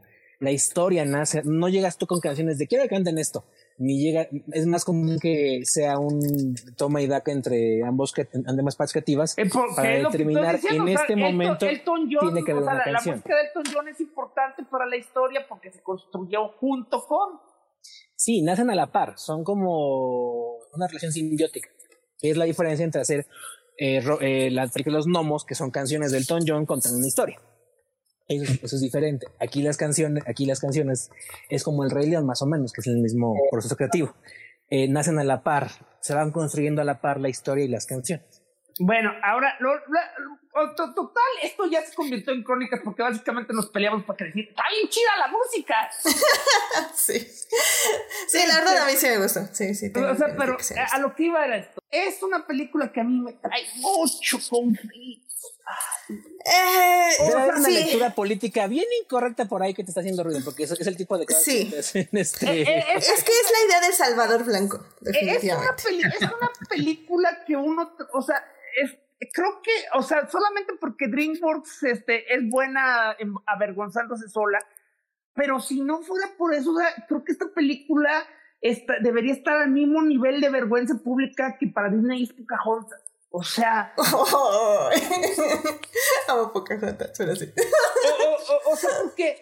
Eh, o sea, de entrada era algo que yo, que yo siempre digo cuando se llega a tocar el tema.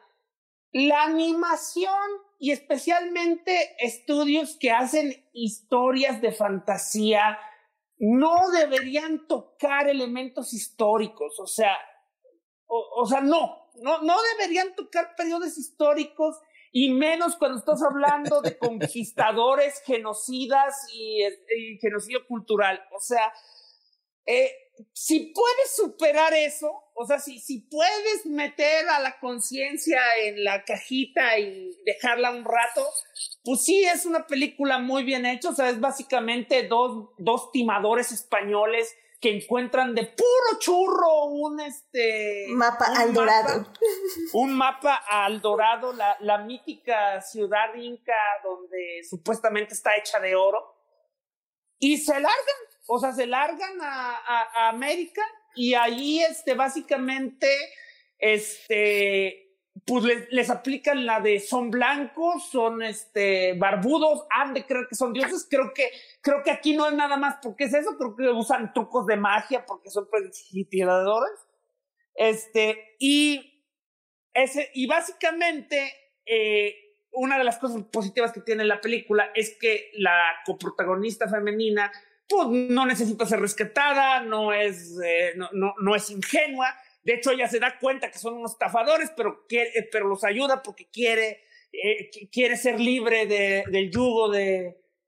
¿Qué es un sacerdote de mente? Sí, sacerdote de mente. Y de hecho no, eh, ellos no se lanzan al dorado, sino que por error, por tratar de estar escapando de los guardias, se esconden en el barco de Cortés y, y, de pronto son descubiertos por Cortés y así como, ah, encarcélenlos y, y se liberan. por el... no es sí, es Pizarro? No, es Cortés. Sí, es Cortés. Pues qué, pues qué chido, ¿qué, qué carajo se hacía Cortés hacia en el, en, en el Inca?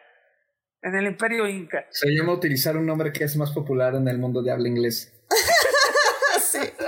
No, y la verdad eh, también, o sea, sí, estoy de acuerdo, si dejamos ir toda esta onda de, del Salvador Blanco y eso, eh, la verdad es que logran evadir todo lo que estás diciendo, como dices, o sea, sí está ahí, pero sí lo logran evadir porque justamente no es de que, ah, los conquistadores blancos, sino, eh, digo, los dioses son blancos, deben ser dioses. No, e, era porque, ok, venían en un caballo y las figuras que ellos habían puesto era de un caballo y dos hombres. O sea, como era más como que nuestras pinturas se asemejan a lo que está pasando más que sean hombres blancos y etc. Pero sí, o sea, como digo, lo evaden así apenas y, ay Dios, ok. Eh, también tengo que decir que Pero definitivamente. Es que es el problema. O sea, sí es bien molesto porque. Sí. Porque básicamente, o primero, esencialmente ignoran que los verdaderos hombres blancos llegaron ahí a cañonazos y con viruela. No, y, y, espera eso, también, también el sacerdote loco lo único quería, eh, que quería es que estos dioses llegaran a matarlos, básicamente, sí, porque eso es lo que te dicen. Y esa es la otra cosa, o sea, y, básicamente te están mostrando que el verdadero enemigo estaba en casa, o sea, ¿qué más Salvador Blanco que eso? O sea, básicamente ellos lograron liberar a este, a este hermoso pueblo pacífico de, de su cruel y déspota este, sacerdote. Sí, pero como dices, o sea, la verdad tiene muchas cosas buenas si dejamos ir todo esto. La animación es muy buena. Muy buena. La, la representación de cuerpos, o sea, creo que está también muy bien hecha. O sea, esta Che, creo que se llama. Tiene nariz aplastadita. Sí, este, curvas muy bien marcadas. O sea, la verdad es que está está muy bien la representación, todos los personajes que están ahí en el, en, el village. Era como que un estilo de animación que tenía, no, o sea, no solo DreamWorks, también este. Sinbad no es de DreamWorks, ¿verdad? Sinbad es de Fox. Ah, Sinbad sí es de DreamWorks. Ah, también es de DreamWorks. Ah, ok. Entonces, DreamWorks tenía en ese entonces como que un estilo de animación en el que básicamente quería hacer que sus hombres y sus mujeres fueran modelos de botero que se pusieron a dieta. O sea, porque sí, sí estaban medio caderones y con, y con este, y con, ¿cómo se llama? Y con mandíbulas muy cuadradas. Sí, y bueno, también DreamWorks en general sí ha hecho buenos retratos de personajes de diferentes etnias y razas de, durante sus películas. O sea, eh, me viene el príncipe de Egipto a la mente, por ejemplo. O, sea, o Spirit, el consuelo indomable. También, también. O sea, creo que en ese aspecto lo hacen muy bien. O sea, la... Lo hacían lo hacían muy bien.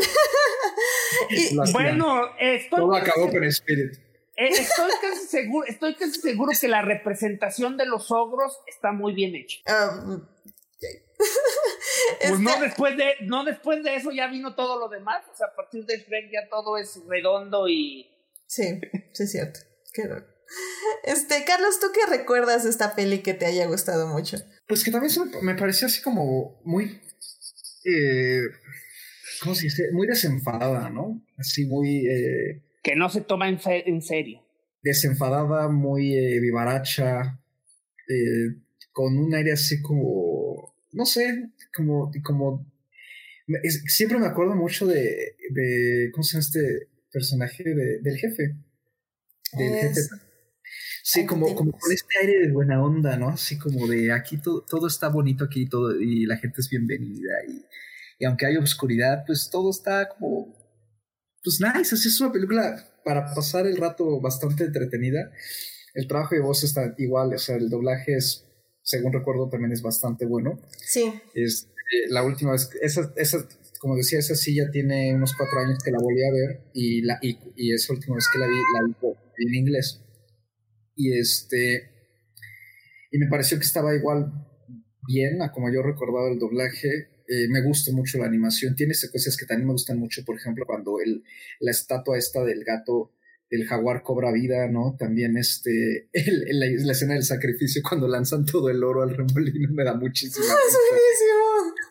Y lo mismo, tiene un humor como, está muy consciente del humor que maneja la película, ¿no? Entonces, eh, este, este aire como de de desfachatez de los protagonistas le ayuda mucho al, al, filme entero porque lo carga todo. Entonces, eh, justamente eso no, no, no, implica que te la tengas que tomar en serio. O sea, sí, sí, sí veo, por supuesto, los problemas, por ejemplo, de, de que menciona Julio, ¿no? De, de respecto a, eh, digamos, eh, representación de la, de la colonización o de la, de la conquista, ¿no? Ese tipo de cosas. Pero vamos, o sea, la película, por, supuesto que en ningún momento busca aferrarse a eso, ¿no? Es nada más como un pretexto y, busca más bien contar otra cosa. Eh, sí entiendo que no fue tan bien recibida porque... Oye, cuando se trata de contar otra cosa, incluso si le quitas todos los contextos, pues no deja de ser este un, una cosa que solo funciona en el contexto del Salvador Blanco. O sea, no hay otro tipo de película ni otro tipo de historia en el cual tú llegues a donde sea y lo salves nada más por ser tú.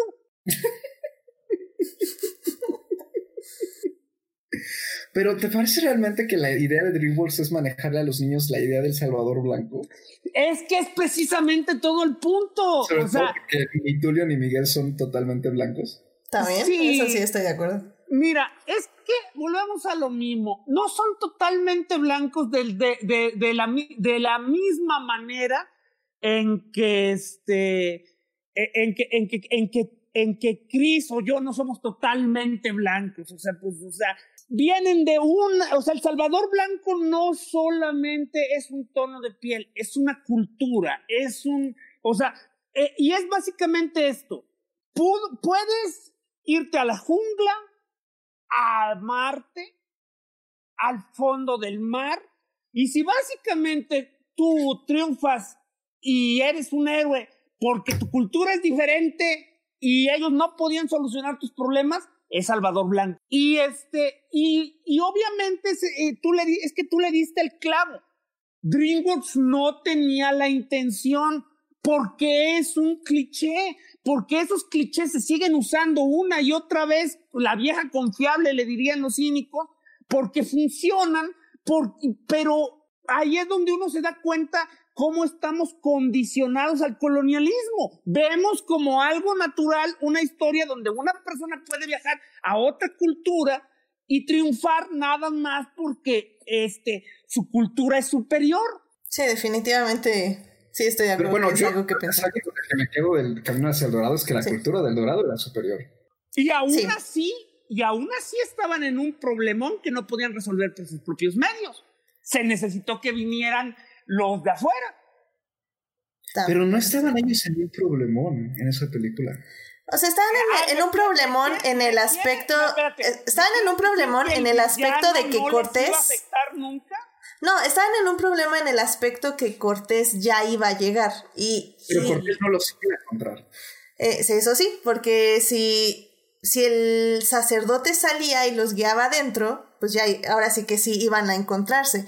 El, eh, creo que en este aspecto el, el complejo de El Salvador Blanco se ve en cuanto es Tulio el que idea el plan de mantenerlos ocultos, es decir, de, de romper la balsa para romper, bueno, lanzar la balsa, el barco para romper los pilares y que se cayera todo el túnel y que ya pudieran estar ocultos. Eh, o sea, la verdad, eh, creo que, o sea, estoy, estoy de acuerdo con ambos, o sea, creo que sí.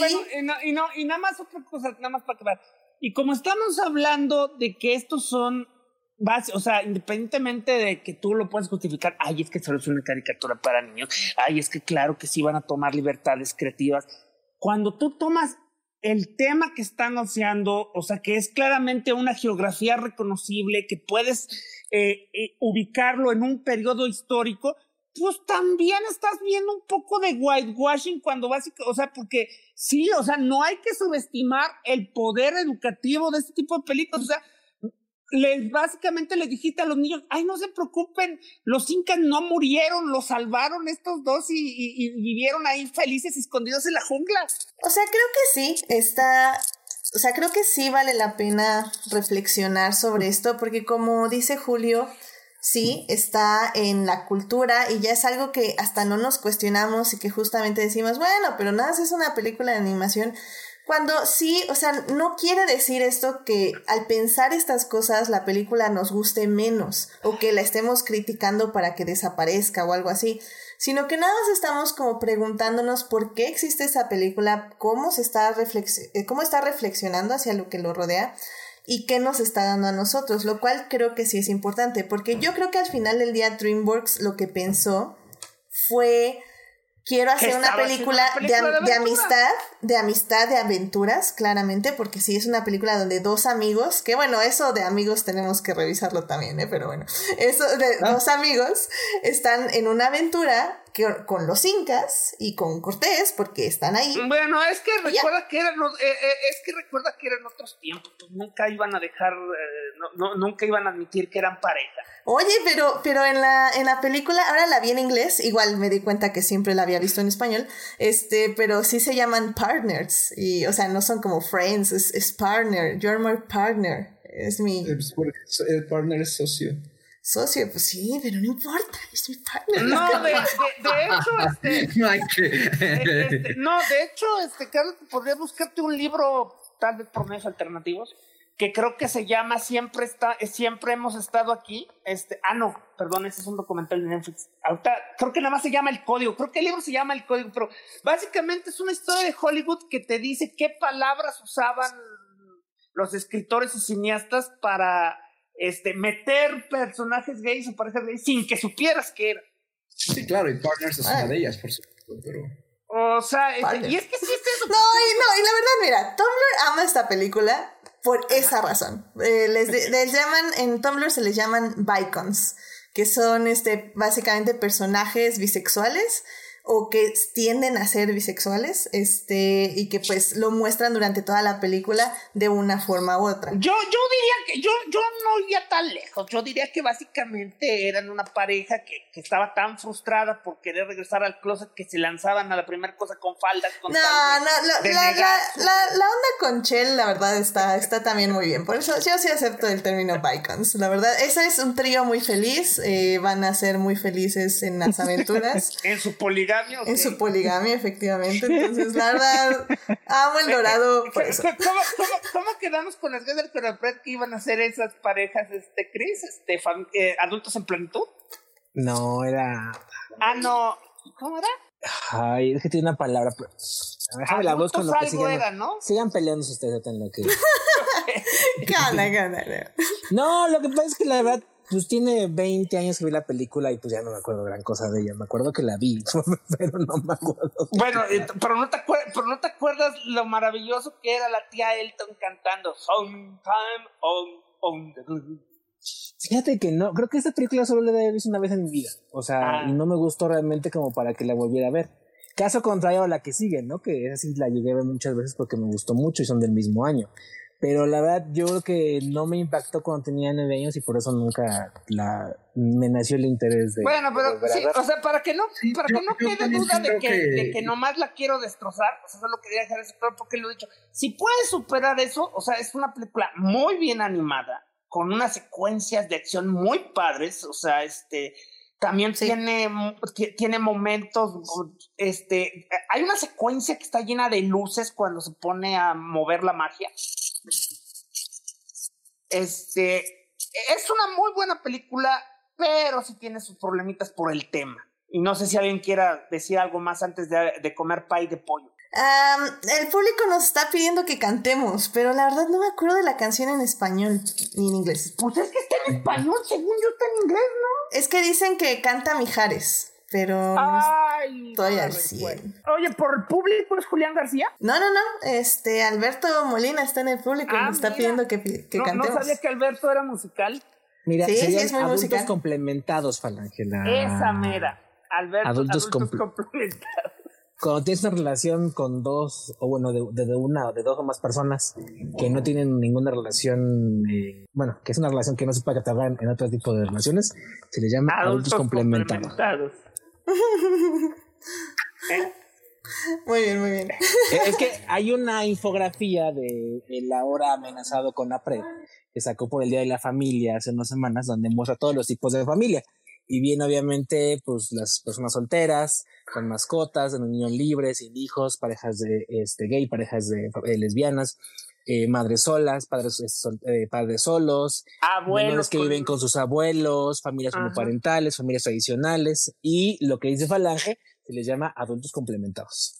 Excelente, excelente. Mira, grandes y, y, y, eso era básicamente Tulio, Miguel y cómo se llamaba la otra. Chel y Sí, eso fueron y, por eso es una bonita película que termina en un gran final feliz, porque son amigos. Un día, que... Edith, ármate un, un, podcast de un episodio donde hables de películas políticamente incorrectas al paso de los tiempos de animación. Porque ahí oh tenemos. yo creo que Pocahontas y Tulio se pueden echar un pollito y este y, un pay de pollo que les quedaría Ay, pero no, y estoy de acuerdo porque Pocahontas sí entiendo todo lo que le van a decir, pero al final del día nos enseñó a amar a la naturaleza y a cantarle y al, viento y a la montaña y a las estrellas. Y colores en el viento, descubrí. A ver, este, ¿Por qué no nos sabemos la de Mijares? Lo siento, público. Le estoy, ya encontré la letra, pero. Los dioses no. construyeron la ciudad, fue una gran bendición. No, no, no, no, no suena como el señor Elton. Sí, no, no sé, la verdad se las debemos, público, porque es así, no, ni idea cómo suena. Les podemos cantar Pocahontas si quieren. Voten ahí en el chat. Y ahorita cantamos Pocahontas. Mientras, pues sí, eh, vean El Dorado. Eh, ahorita puse aquí en el buscador y me está diciendo que está en YouTube y en Google Play. Así que ahí, ahí, la pueden ver legalmente, si no la tienen en sus DVDs, porque igual no sé si haya Blu-rays. Luego, luego es lo malo de estas películas, que la verdad los Blu-rays no han salido. Ah, sí. Eh, sí, ah, ahorita, eh, como DreamWorks ha cambiado de dueño como de calcetines, a cada rato tienen que reeditar todo el catálogo. y ahorita la última reedición que hicieron de todo el catálogo animado son unas portadas que son bastante armónicas entre sí. Sale el personaje principal con un fondo de un solo color. Entonces, yo, vi esta del dorado. En la portada salen Tulio y, este, Miguel juntos sobre un fondo verde, me parece. Entonces, sí está tanto en Blu-ray como en DVD. Eh, algún día cuando abran las tiendas departamentales como Mix Up, Liverpool o este o, o, Sears la podrán comprar. O la podemos pedir en Amazon. O en Amazon. o en el tío Amazon también. Claro, claro. Muy bien, pues sí, entonces búsquenla, la verdad está muy divertida, yo la disfruté mucho, me, me alegró mucho la noche, este, porque vi justo mi, mi, este, salvando lo que amamos, que compartí con ustedes, vi eso y luego me puse a ver el dorado y con eso dormí tranquila y muy feliz. Entonces, este, véanla, disfrútenla, creo que cumplió unos buenos 20 años. Tiene sentido, escondiste el, el, monstruo del racismo con racismo whitewasheado. ¡Yes! gracias, Works, lo lograste. sí, entonces véanla, está, está muy muy buena. Creo que igual que la anterior puedo decir que envejeció relativamente bien. Sí, hay que preguntarnos estas cosas del racismo y el Salvador Blanco que se debe hacer, claro que se debe hacer y claro que hay que hacerlo y también podemos disfrutarlas más por eso tal vez. Y a lo o sea, nada más yo, yo quiero hacer la prueba de fuego. Este, Chris, ¿te dimos el gusanito de verla o, o se va a tu pila de cuando se queme el mundo? Eh, ligeramente sí. Si algún día la encuentro sapeando en el cable, yo creo que sí le daré una, este, una, revisitada. Porque tengo, tiene 20 años que la vi. oye, ¿y si, va, y si vas al Walmart y te la encuentras en la canastita de por 20 pesos. A lo también. Sí, es bueno, es bueno. Sí, la verdad, sí, este, yo sí la recomiendo. Sí tiene, como dicen, buena animación. Y justo la, la secuencia de, del jaguar que decía Carlos es como súper así de se la sacaron de la nada, pero está súper bonita, así que no importa.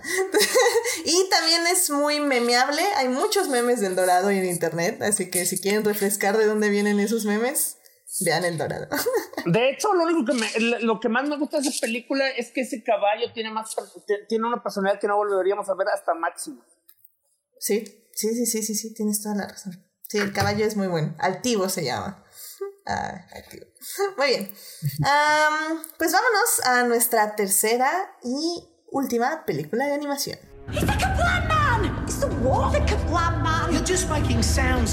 Muy bien, pues ya estamos aquí en la tercera parte de este podcast para hablar de Pollitos en Fuga. Pollitos en Fuga igual se estrenó hace 20 años, por ahí del 22 de diciembre, así que está a unos meses de cumplir 20 años. todavía tiene 19. Todavía tiene 19, 19 y unos meses. Em, está dirigida por Nick Park y Peter Lord. Em, es una película stop motion. Eh, de Artman. Sí. Y bueno, a ver, Julio, ¿por qué no nos cuentas más de Pollitos en Fuga? Bueno, eh, eh, Pollitos en Fuga es, es, una película bien curiosa porque básicamente Arman es un este, estudio bien pomposo. O sea, este, diría Chris le echa mucha crema a sus tacos. O sea, hacen un stop motion muy fino. Es un, es un Es un stop motion que de hecho a mí me gusta mucho porque el, el eh, eh, stop motion como el que ves en el cadáver de la moda es un stop motion tan pulido que ya no hay mucha diferencia entre el CGI. Y entonces uno se pone a, eh, uno se pone a pensar, y entonces cuál es el punto de que sea este, un muñeco moviéndose cuadro por cuadro. En cambio, el, el de Pollitos en Fuga y el de Wallace and Gromit y todo eso que hace Arman, tú claramente puedes ver que es una especie de escultura que le están moviendo todos los gestos y todas las y, y, y, todo, y, todo y todos los este, miembros para que se mueva. Y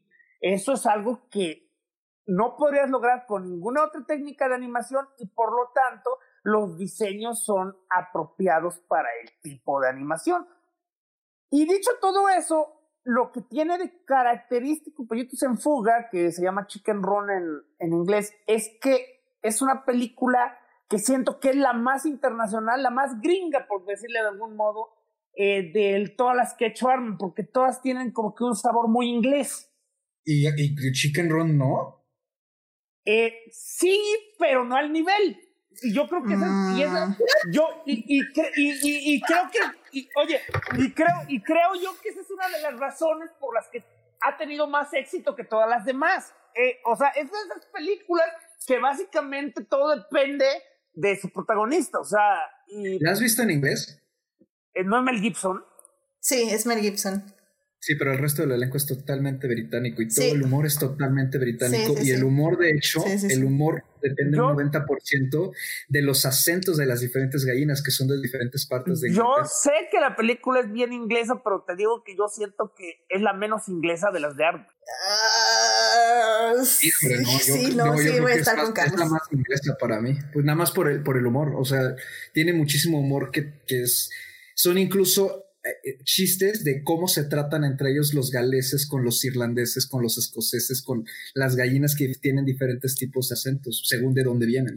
Bueno, como te digo, eso, eso de hecho se trasciende realmente mejor, este, mejor continuamos. El punto es que esta película es una película, me, me voy a resconear, es una película 100% inglesa, que es imposible de entender si no comprendes la, la, la idiosincrasia inglesa. aparentemente fue un milagro que la, las audiencias internacionales lo entendiéramos, este, pero eh, eh, sirve, sirve mucho para la película. Este, es básicamente la historia de unas gallinas que quieren escapar de un gallinero y el gallinero es esencialmente un campo de concentración. Igual la, la hace muy inglesa. y de hecho, y de hecho la película este, inicia con un, con, con un eh, ¿cómo le llaman los cínicos? Homenaje, yo lo llamo plagio. Inicia con un homenaje a El Gran Escape. De hecho, tiene la, la música del Gran Escape, en el cual te muestra todos los intentos que han intentado, que han hecho las eh, gallinas para escapar. Todos han fracasado miserablemente. Y como en El Gran Escape, a la líder de las gallinas la encierran en, un, en, una, en una cajita. Sí, sí, sí. Eh, y básicamente, y, básicamente es eso, o sea, eh, las gallinas quieren escapar de un campo de concentración, el, la, la, granja eh, básicamente se maneja con un régimen bastante, curiosamente para los estándares de una verdadera granja de gallinas, viven en el paraíso las gallinas. Bueno, sí, o sea, sí. O, sea, pero como, pero como, como siempre pasa con estas películas, pues las gallinas no son realmente gallinas, son metáforas de seres humanos. Entonces, o, sea, y bajo los estándares de un ser humano, pues sí viven en condiciones muy, muy feas, eh, básicamente con el miedo constante de que si no ponen un huevo, este, las van a, ¿cómo se llama?, asesinar. O sea, porque, porque ese es el nivel de eficiencia que tiene la, la, la esposa del dueño de la granja. O sea, si. Que por cierto, se han de llevar de la chingada porque en lugar de decirle por su nombre, le dice por su apellido, ¿no? De hecho, yo no pensé que fueran esposos hasta que en un momento sí le dice love. Y yo así como, ¿what? ¿Son esposos? Yo, yo siempre pensé que era su chichincle, o sea, sí me quedé así como, wow. No, son pareja. Sí, sí, no, son. No, porque de hecho es la granja familiar del hombre, o sea, esa la ha heredado de su abuelo, de su ma de su padre y de su abuelo, y Ah, ella es la que lo quiere eso. modernizar. Wow, no, no, no entendí eso ahorita que la volví a ver. Pero bueno, eh, para ser justos, estaba trabajando y viendo la Sí, película. sí, sí, y, y es que de hecho son detalles muy, es que son detalles muy, este, muy, ¿cómo se llama? Muy tenues, o sea, realmente nada más ves que de repente se habla así, pero ella es bien mandona.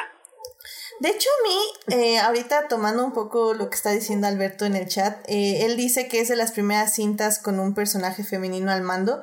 A mí, lo que me llamó la atención es que es una película muy, muy, muy feminista. O sea, que no me había dado cuenta eh, hasta ahorita que la volví a ver. Eh, Pues, pues qué bien que te diste cuenta, pero si es, era una película que Bueno, da- dame chance, no la, la vi literalmente hace 20 años, si no es que 15 va cuando mucho. yo Ahorita deberíamos, hacer la, pero- deberíamos hacer la ronda de ¿qué está haciendo la joven Edith, el joven Carlos, el joven Falange eh, de hace 20 años? Para que demos un contexto de Oh my god, hace 20 años que ya estaba en la primaria. No, pues el joven, el joven falange ya no era tan joven, el joven falange tenía 17 años. Mm. Yo literalmente tenía 10 años. Bueno, no es cierto, tenía 11, 11 años.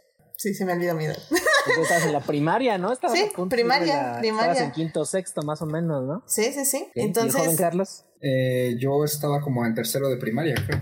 sí, o sea, Está bien. o sea, al final del día creo que hay Ah, O sea, muchas... que había- ah, o sea que aquí Carlos es el más joven de todos o había repetido muchos años como eh, la escuelita de Jorge Ortiz de Pinedo. No, sí es el más joven de todos. Creo. Sí. y así, Carlos Tiago. Digo, eso, eso creo yo, ¿no? Eso asumo. Sí, sí, sí. Sí, yo, sí, Sí, o sea, a los nueve años yo estaba en tercero de primaria. Ay, qué cosas, qué cosas. Pero bueno, lo, lo que, yo, que yo iba a decir es que la verdad, sí, ahorita viendo de nuevo de la película, la verdad es que eh, funciona perfectamente como un panfleto feminista, en el aspecto de que es justamente como estaba diciendo Julio, es una cárcel, pon que sí podemos decir que es un campo de concentración, pero para mi analogía digamos que es una cárcel. Eh, es una cárcel que sí está eh, eh, bajo un régimen autoritario y está esta líder que quiere sacar a todas sus compañeras de este patriarcado, podemos decirle, eh, y que las mismas compañeras ya es así como, pues ya, o sea, estamos bien, estamos vivas, no importa, y la otra es como, están matándonos de una en una por no poner hijos, Eh, que en este caso es comida básicamente, pero bueno, Eh, por, o sea, si no pones un hijo, este, te matan, y si no pones toda la semana te matan, y las otras como, bueno, pero pues es una por semana, pues ya X, no, no pasa nada.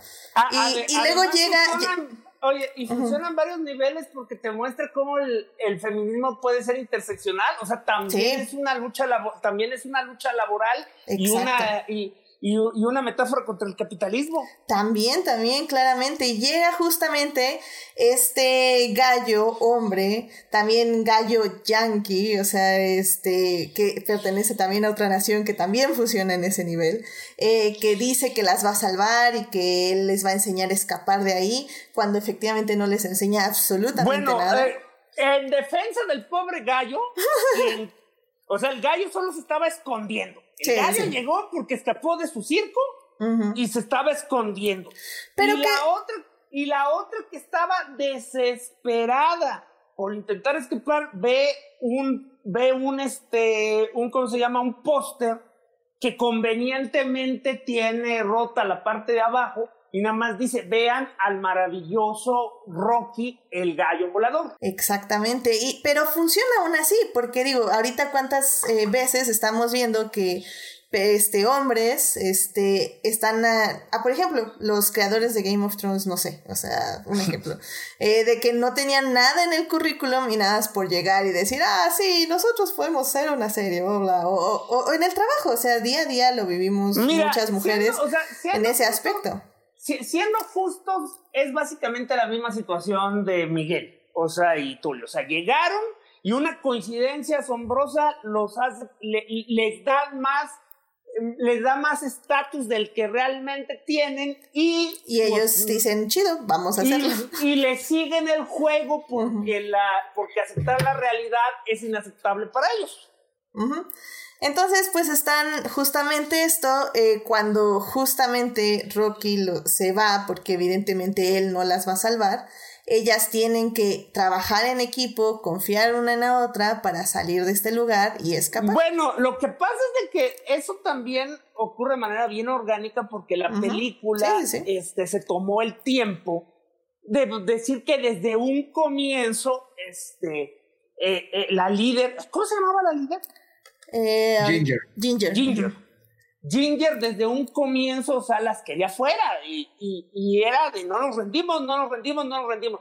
Ya después el chiste final sí se me hizo una burrada porque esencialmente resultó que todo el tiempo tuvieron en ellos la, la, la, capacidad de salir. La capacidad de salir porque eh, el general, porque hay un general, un gallo viejo, siempre se la pasa hablando de que en sus tiempos en el ejército y, un día le pregunta, oye, ¿y tú dónde, eh, dónde serviste? En la Real Fuerza Aérea. ¿Y cómo volaban? Y solo entonces se les ocurre hacer un avión. Sí. Digo, o sea, como digo, son metáforas que funcionan en cierta forma. Pero, pero a lo que voy es que, no, a lo que voy es que tiene de todo para todos, o sea, el mensaje está muy claro eh, y yo siento que entre, porque es de hecho un personaje eh, hecho a la medida para Mel Gibson. O sea, Mel Gibson, antes de que fuera un monstruo racista, y bueno, siempre lo fue, pero antes de que supiéramos que fuera un monstruo racista. ah, porque este, la voz de Rocky está hecha por Mel Gibson, digo, para quienes no saben.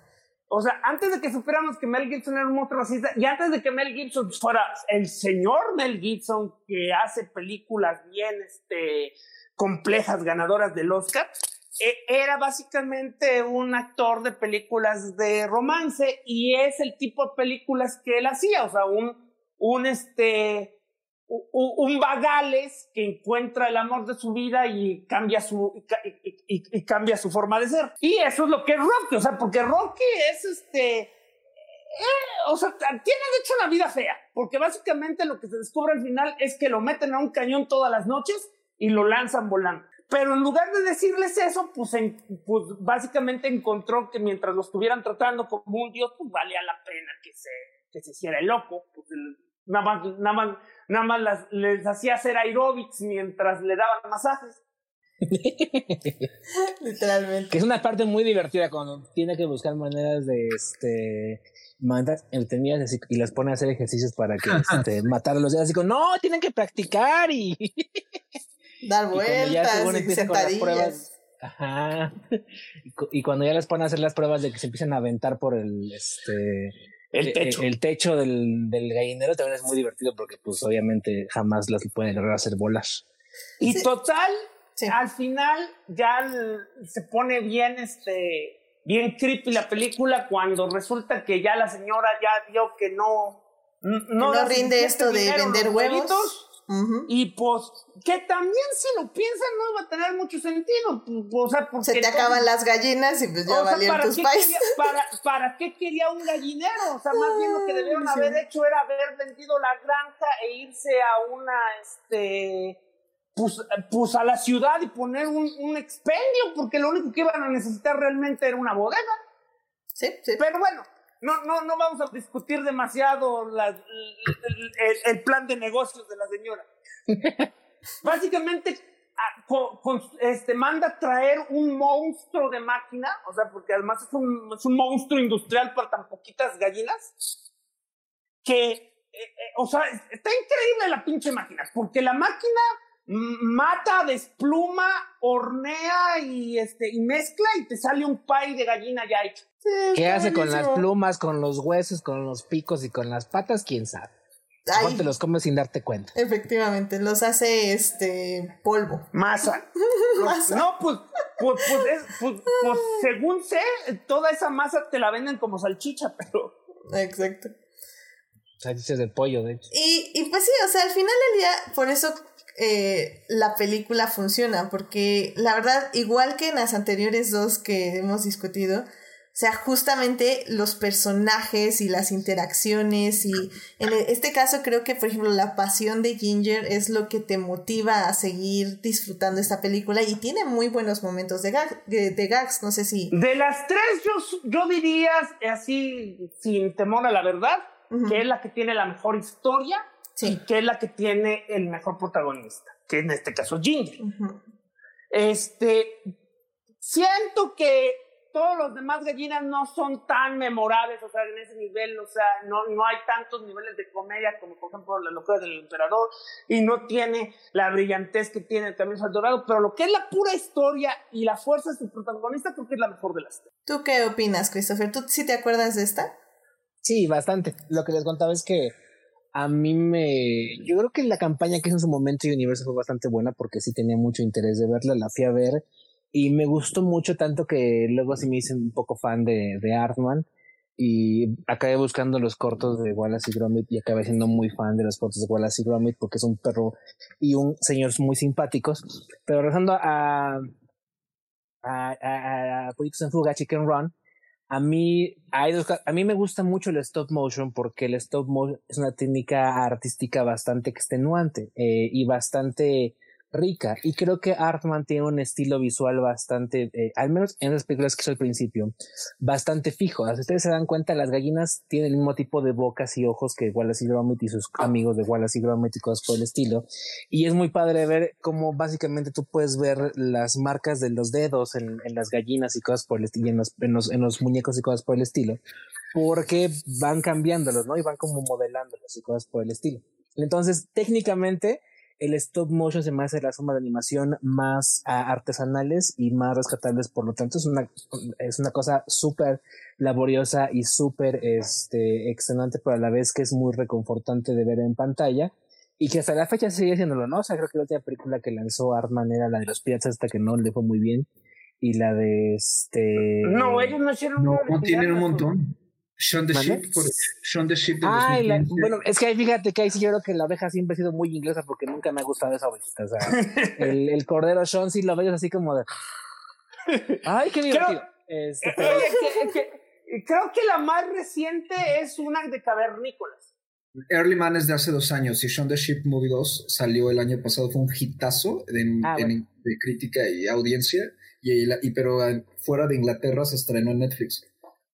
Está en Netflix. Ah. Sí, y, Híjole, te diría que la, voy a ver, pero igual que Chris, la verdad, ahora que volví a ver Wallace y Gromit hace unos días, así caí. Ya ven que les dije, pero según ustedes no, es súper inglesa. Es súper inglesa. a mí, por ejemplo, a mí, a mí todo, todo lo que he visto de Man a mí me ha gustado bastante, pero eh, la cosa está en que el slapstick es muy pesado a veces, sobre todo cuando no hay diálogos. Entonces, para mí el slapstick después de 20 minutos empieza a cansarme.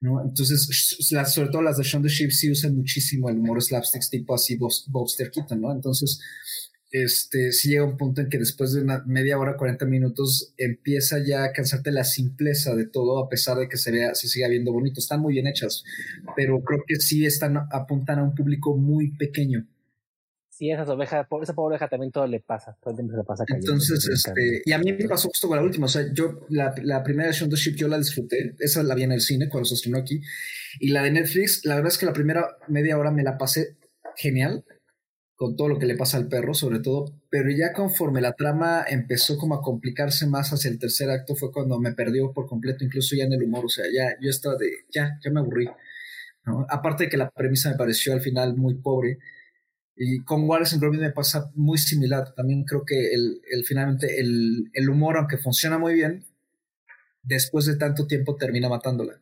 Y con Pollitos en Fuga lo, le ayuda al contrario el diálogo, ¿no? Y que hay un desarrollo de personajes muchísimo más marcado. Entonces yo creo que en ese sentido, pues es la más accesible a lo mejor para el público, pero de que sea la menos inglesa no lo creo. O sea, creo que todas en general tienen un nivel inglés muy particular. Sí, yo creo que es lo que tiene. A final de cuentas, a mí Wallace y Gromit siento que sí funciona más como cortos, como película. Porque la película de Wallace y Gromit siento que tiene como que mucha trama de paja que nada más es para sostenerla y que dure los 80, 90 minutos que debe durar. Y en lo que tiene a su favor Pollos en Fuga es que Pollitos tiene una trama bastante bien armada, que sí tiene cosas bastante chistosas y un poco fuera de lugar como la máquina de Pais y cosas por el estilo, pero que tiene muy claros es cuáles que son no, los es que, es que no está fuera, es que no está fuera de lugar. No, o sea, yo sé que tiene, o sea, yo sé que dentro de, al crear la estructura de la historia tiene que llegar a un punto donde tengan que sacar los pollos de todo este No, no, no, pero no solo entrenamiento y hacer que puedan entrenar para poder lograr alcanzar su Ah, objetivo, ah, que es la libertad. Pero es que no solo es eso, me refiero que eh, es parte de la misma película, o sea, la, la película está también estructurada que el mensaje, esa es la corona del mensaje. O sea, es literalmente la machín. O sea, es el capitalismo salvaje que los está destruyendo, que está destruyendo al obrero. Sí. Sí, literalmente. Entonces, este, y literalmente porque se les quiere hacer pie. Entonces, está mu- mucho mejor estructurada que otras películas de Artman y yo creo que por eso funciona y por eso se mantiene hasta la fecha como una de las más populares y queridas. Estaba viendo, de hecho, que está haciendo una secuela, Artman. Ahorita, según la Wikipedia, me pareció que está en, en- ya en, y bueno, en postproducción Los Pollos Enfugados, a ver qué tal le va. Porque pues ya son 20 años y pues dicen que luego no es lo mismo los ritmos que 20 años después. Pero la primera creo que tiene muchas cosas valiosas. Creo que Creo que en su momento, incluso, por ejemplo, esta película marcó el inicio de la alianza que tuvieron un tiempo DreamWorks y, y Artman, que no fructificó realmente porque eran estilos muy diferentes de hacer cine, a final de cuentas. Habían firmado para hacer creo que seis o siete películas, al final nada más acabaron haciendo tres y peleándose horriblemente y jamás volvieron a trabajar Eh, ahí juntos. fue donde hicieron la de Flushed Away o. Eh, sí, hicieron después de esta la de Wallace y Gromit, que también es este eh, stop motion, y la de Flush Away, que es que en México se llamó Lo que el agua se llevó, que es Ah, este, sí, sí me eh, es CGI. CGI. Es. CGI usando el estilo visual y supuestamente los principios eh, técnicos y de movimiento de las figuras de Artman. Recuerdo que vagamente me gustó, bien. pero no recuerdo absolutamente nada de la película. Yo, yo recuerdo que literalmente me guacalié cuando vi a las babosas cantando en el retrete. Entonces, como que no supieron compaginar muy bien artística y comercialmente Artman y DreamWorks, y por eso acabaron partiendo caminos, cada una por su lado. Pero creo que eh, al menos lo que fue en Fuga es una película bastante interesante, bastante valiosa y que sí vale la pena revisitar, porque es muy divertida, más allá de que ustedes eh, logren captar o no todos los mensajes este, que estábamos comentando aquí, porque a lo mejor como niño luego se te va todo ese tipo de mensajes. Sí, claro, pero ahí están, y eso es lo importante. Pero ahí están. Por eso, el problema de, de No, que se te van cuando le- niños no, es que eh, el, le- el problema realmente es que se te sigan yendo estos mensajes de adulto y que No, cuando pues es seas fan de Race Against the Machine les digas que no, no te gusta que hablen de política y que el cantante te diga pues de qué fregados habla nuestra música. No, de hecho, él les dijo que por favor dime qué, qué canción mía no tiene un mensaje político para destruirla. Exactamente. los fans le dije, los fans fueron que les, que lo- le- quienes les contestaron, pues, ¿tú de qué, que, tú cuál máquina creías a la que se referían? ¿La lavatrastes? Sí, exacto. Ay, gente, ya, o sea, cuando, se está, cuando somos niños está bien que se nos vayan estas cosas, pero cuando uno ya es adulto, por favor, por No, favor. mira, te- te- oye, digo, estaba viendo, estaba viendo hace poquito, hace como cinco o seis horas, que el, que, que el creador de Avatar, Michael Dimantino, Mm, sí. este, copió este, y le dio like a un, este, un artículo que decía que Avatar era la, la eh, eh, seguía siendo la animación más pura en su mensaje antifascismo. Y, este, y alguien escribió, ya dejen de poner interpretaciones políticas en caricaturas para niños. Los creadores jamás tuvieron esa intención.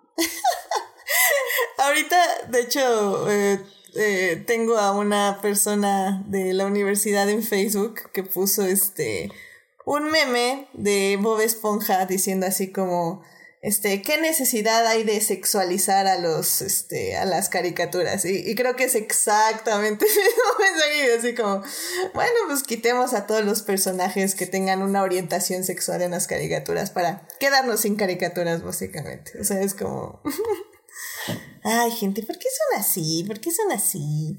Porque son humanos. Amén. Y errare humanum est, falange. Pues es que más bien es que es que más bien debería ser este est humanen errare, o sea, el, el ser humano es un error. Ah, no, ¿verdad? No, no, no, no funcionaría así. pero- Este, pues Carlos, así alguna última reflexión que quieras darnos de Pollitos en Fuga. Am, híjole. No sé. véanla, o sea, de veras, véanla. Véanla, este, y, y pues a ver qué trae la segunda parte que ahora resulta que va a salir creo que el próximo año, en teoría, ¿no? Quién sabe cómo va a estar el asunto después de esto. Ese es de ya, todo, ya, todo va a ser directo a Netflix. No, pero el punto es cómo la van a hacer. Esas de esas películas que, híjole, no sé, no sé si bueno, parte, pero bueno, técnicamente, si entiendo bien, ahora las películas se van a filmar en burbujas. O sea, la gente se va a ir a vivir en, comunas hippies encerrados. En el caso de Disney, Disney les va a poner sus parques, ¿no? Pero otros estudios están viendo así literalmente de si se van a un rancho y ponen a, las 20 mil personas que se necesitan pasar una película. Pues yo me imagino que los de Arman la tienen fácil. Si es en, stop motion, básicamente nada más necesitan construir un departamento al lado de la del bodegón ese donde graban todo. Ah, como ah, si vieron ver el Call Saul, básicamente así es como construyen el laboratorio de metanfetamina. Eligen como unos seis rusos y pues básicamente viven ahí por meses. Y ya. Pues por eso, ahora, ahora hace eso, pero a una escala de 40, 100, 200, 400, 500 personas, dependiendo del, de los requerimientos de la producción. Porque si Marvel va a grabar así sus películas, pues que no pueda Artman. Ah, la descripción del infierno. Qué bonito. y créeme, créeme, si han estado en rodajes, saben de lo que hablo. este, perdón, Carlos, este, ¿tenías alguna otra cosa? No, nada más. O sea, solo que creo que es una película que vale mucho la pena, sobre todo volver a ver, ¿no? Si la vieron de chicos, si no la han vuelto a ver, vale mucho la pena volverlo a hacer. Excelente. Y pues igual esta película no está súper mega disponible, pero la pueden rentar en YouTube y en Google Play. Este, búsquenla ahí en, en no los medios normales, en el aspecto de que no es Netflix, no es Amazon, pero pues son dos chiquitos, se podría decir. Eh, y por ahí la van a encontrar. Uy, sí, oye, YouTube es tan este. Eh, eh, Dije no usuales. oye, YouTube es una empresa independiente. este. Dije no usuales. También, también seguramente muchos tienen el DVD y por ahí debe haber un Blu-ray también, yo espero, así que. Oye, por el año 2000 todavía les debió haber tocado un VHS. Mm, probablemente. Yo la verdad sí la tengo en, en DVD entonces, este, ya no sé si hay en VHS, pero por ejemplo veo que Amazon está vendiendo el DVD, aunque no esté disponible. No, no está disponible, lo siento mucho. Tienen que rentarla en alguna plataforma. Pero véanla, la verdad está muy buena y si no quieren rentarla, está en medios alternativos. Pero bueno, eh, traten de rentarla. Son 20 pesos, tampoco era tan cara. lo que está viendo que está en, YouTube. Ayuden a la industria. Ayuden a la industria. de esos 20 pesos, 2 centavos van a armar. Efectivamente, efectivamente. Eh, sin al menos presuman que tienen el DVD y luego bájenla para, ver, para verla en, en HD como le hice yo. Porque ya no quiero ver DVDs. en fin, pues vámonos rapidísimo a recomendaciones de la semana, porque si no, este, no va a haber recomendaciones de la semana. Entonces vámonos rapidísimo allá. Eh, pues vamos pues. Muy bien, recomendaciones de la semana súper rápido, por favor, porque ya nos extendimos un poquito. Así que. Y como esto no es Star Wars, no merecemos más tiempo. Efectivamente, muy bien dicho. este, Carlos, ¿alguna otra cosa que nos quieras recomendar de series o películas? De series o películas, eh, sí, tres. Este, rápidamente. Eh, primera, eh, Fresh Reformed del 2017, escrita y dirigida por Paul Schrader, con Ethan Hawke y Amanda Seyfried. Esa la pueden encontrar en HBO y también en Cinepolis Click con el espantoso nombre de la Iglesia de la Salvación. Es una película de 24 sobre un sacerdote que sufre una crisis espiritual tras una charla con un activista ambiental muy radical y su esposa y este y trae una actuación tremenda de Hawk no yo tenía mucho tiempo que quería verla y lo pospuse y lo pospuse y lo pospuse hasta que también la vi la semana pasada y dije, ay, pero ¿por qué pospuse esto tanto tiempo? Vale bastante la pena. Eh, otra es, y seguramente de esta ya no he oído hablar, es The Bust of Night, que está en Amazon Prime, que es una pequeña peliculita muy, muy indie, de muy bajo presupuesto. Es un debut sobre un DJ de radio y una este, cabinista de, de estas, este, ¿cómo se llama? De las que conectan llamadas, ¿no? de, una centralita telefónica eh, que escuchan una noche en la que en un pequeño pueblo de Estados Unidos están todos reunidos en un partido de básquetbol, escuchan un ruido muy extraño este, a través de la, de la radio y creen que a lo mejor se trata de visitantes del espacio. Eh, tiene toda esta onda como de si fuera un episodio de la dimensión desconocida y con un, con un, énfasis muy fuerte en la narración. Está rarita, pero se disfruta muchísimo, tiene una cinematografía estupenda y la verdad es que ha sido bastante aplaudida y a pesar de que ha pasado por debajo del agua, incluso hasta Guillermo del Toro tuiteó sobre ella hace un par de días. Y la tercera es una de las de Estudio Ghibli que me sorprendió mucho eh, porque no se me antojaba nada y las estoy viendo así como de forma muy aleatoria. Ya llevo 13, me faltan como 10. Y este, eh, que es, eh, creo que se llama Recuerdos de ayer, Only Yesterday, sobre una, una joven que mientras está en un, viajando en tren eh, recuerda momentos específicos de, su infancia y, este, y ella va rumbo a provincia para pasar un par de semanas con, con unos conocidos. descansando, ¿no? Y es una reflexión muy interesante sobre lo que era en particular crecer como niña en Japón en los 60 ¿no? Y todas las eh, presiones sociales que había alrededor, incluso dentro de la familia. Eh, pareciera que es una película de la que no pasa nada, pero me parece un trabajo bellísimo y lleno de matices que, creo que en particular eh, tú, Edith, disfrutarías mucho. Excelente, excelente. Ya, ya la estoy aquí anotando. Digo, obviamente también para ponerla en el Facebook y en el Instagram de Adictia Visual, pero sí, las estoy escribiendo. entonces, a ver, First Reform está en HBO. Ajá, y en eh, Cinepolis Click. Y en Cinepolis Click. La segunda, ¿cuál era el nombre, perdón? The Bust of Night. The Bust of Night, ¿esta dónde la podemos encontrar? Eh, es exclusiva de Prime. Ok, exclusiva de Prime. Y Recuerdos de ayer o Only Yesterday, que supongo que está en Netflix, ¿verdad? Perfecto, pues ahí están las recomendaciones de Carlos. Este, Julio, pues a ti, ¿qué te gustaría recomendarnos? Yo quiero recomendarles que si, que si por error vieron Artemis Fowl, y después de que, y después de que se quisieron, de, que evitaron la necesidad de arrancarse los ojos, busquen los libros. O sea, no es nada de lo que vieron en esa, en esa, en esa este, película. Obra maestra y futura nominada a los Obra maestra y futura. Mira, en este punto yo estoy, estoy dispuesto a creer que existe el, el Bragan Cut.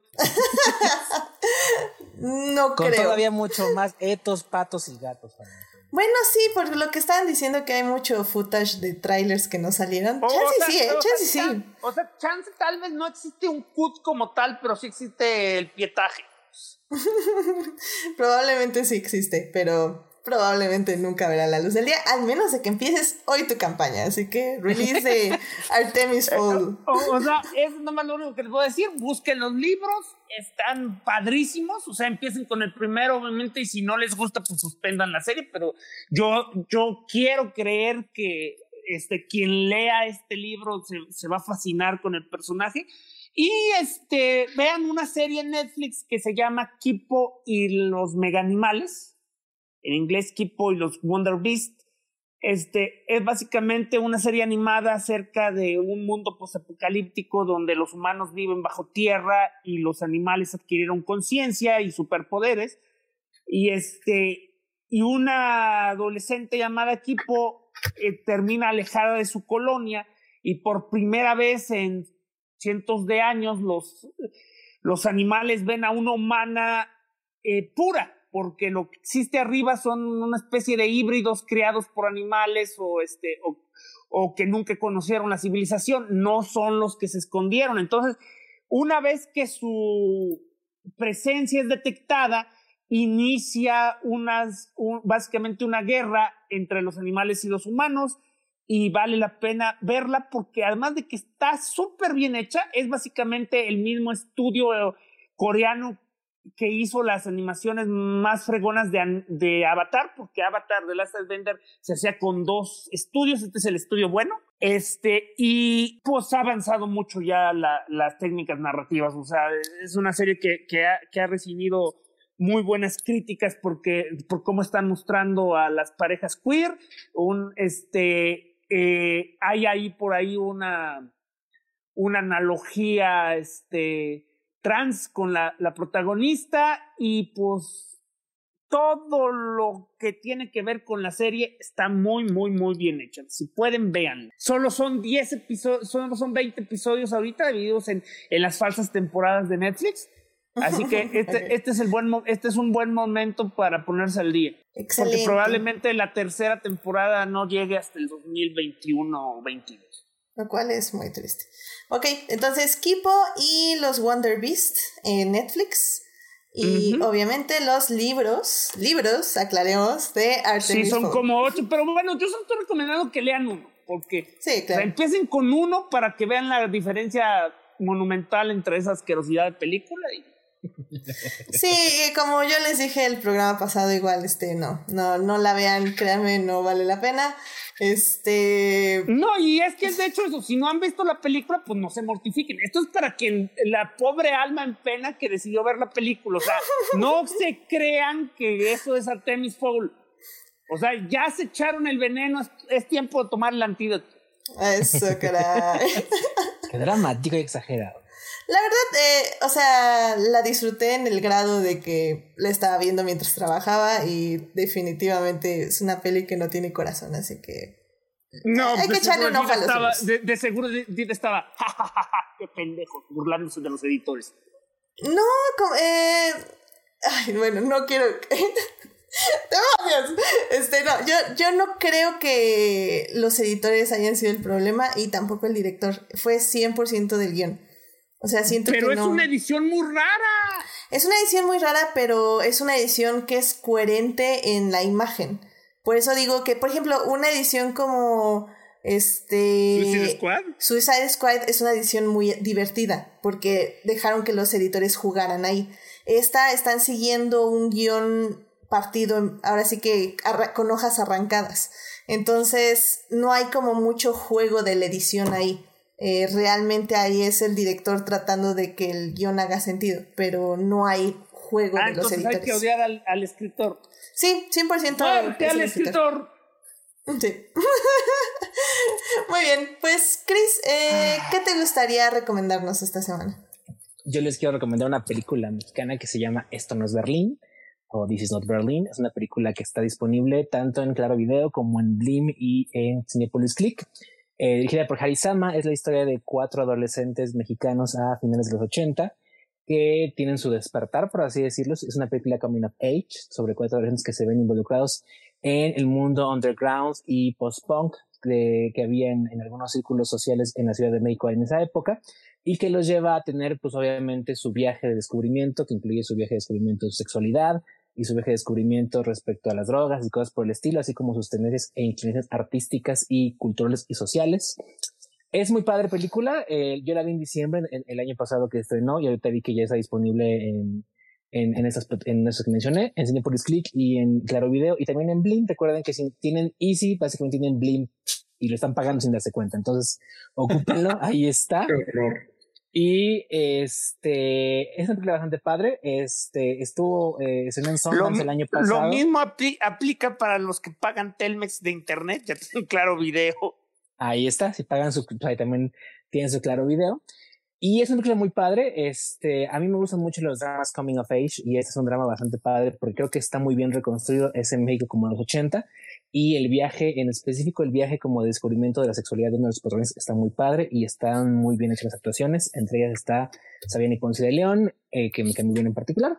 Entonces, si pueden verla, ahí les dejo la recomendación. Perfecto. Esto no es Berlín en Claro Video. Perfecto, muchas gracias. Sí, de hecho sí, es así, está en mi interminable lista de películas que veré algún día. Ah, había, habíamos quedado que es de esas mexicanas que te... Porque es mexicana, ¿verdad? Es mexicana, sí.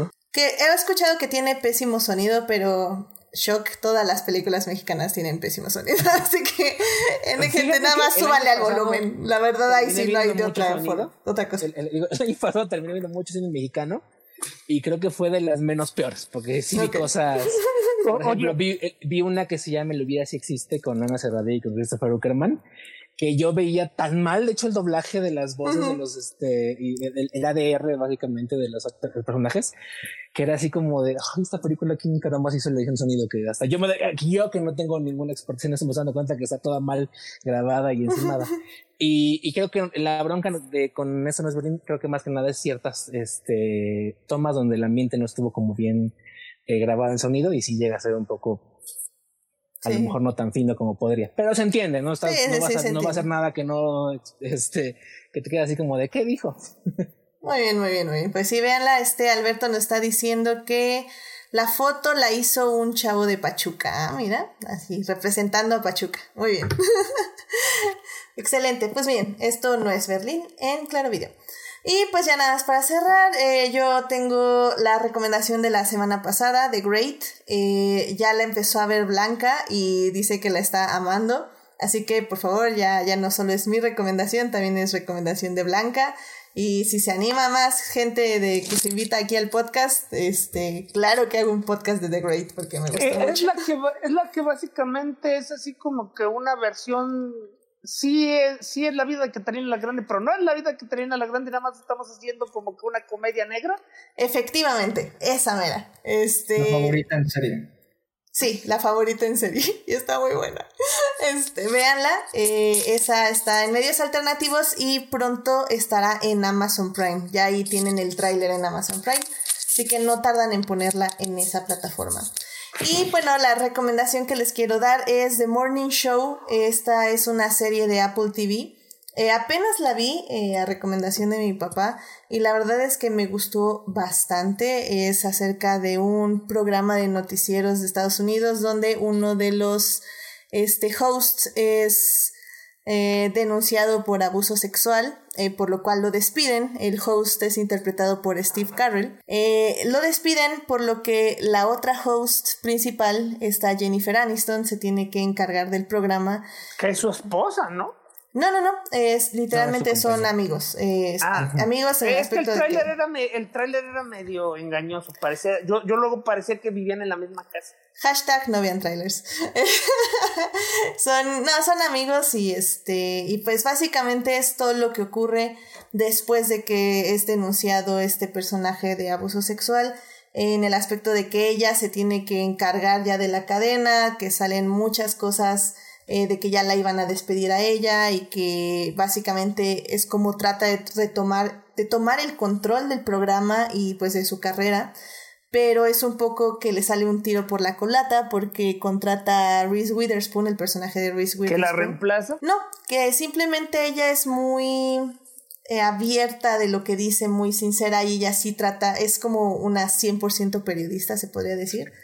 Eh, y que busca justamente el, la raíz, que, la raíz del sistema eh, en esta cadena que permitió que un abusador sexual estuviera impune tanto tiempo. Está muy buena, la verdad sí me gustó mucho en interpretaciones, en cómo tocan todos estos temas de abuso sexual. Entonces sí funciona porque yo las críticas que había visto decía que era una serie muy rara porque no se ponía de acuerdo si querían estar del lado de Steve Carrell o, o, del lado de las víctimas. Es que justamente creo que ahí es su valor porque creo yo que es muy deliberado que al contratar a Steve Carrell, que es una persona que en físico te da, o al menos, y por su carrera también, te da como este aire paternal, este aire de, de una buena persona, eh, una persona casi casi hasta interés romántico, por, porque así ha sido su carrera. Eh, era evidente que te ibas a poner un poco de su lado. Digo que ya no, no, es necesario porque en la vida real todos se ponen del lado del acusador sexual, pero bueno, eh, si tenías, o sea, la, la, idea de la serie es que sientas simpatía a cierto grado hacia ese personaje. Y poco a poco te tienen que ir mostrando, porque así eh, te ponen así el personaje porque el personaje se siente así, él se siente inocente, él se siente que todo ha sido una malinterpretación. Y la serie conforme va avanzando te va, te va dando el otro lado y te, y te da eh, a, entender de que no es así. O sea, eh, las cosas que él está interpretando de una forma no son interpretadas por sus víctimas.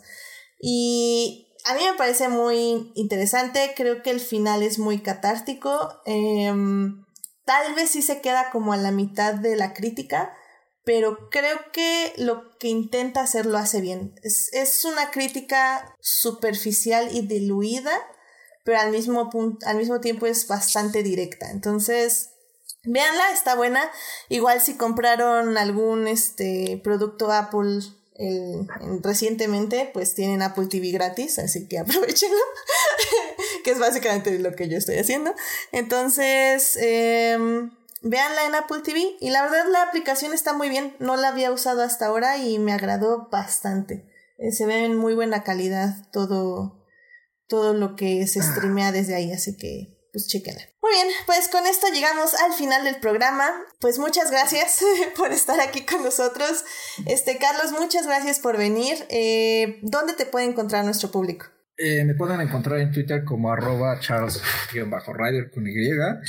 En Instagram me pueden encontrar en mi cuenta de cine que es arroba cinespectrum. Y en Spotify, iTunes, Google, Breaker y Anchor pueden encontrar eh, mi podcast de cine que se llama Plano Secuencia y en Facebook nos encuentran como planosecuencia.podcast.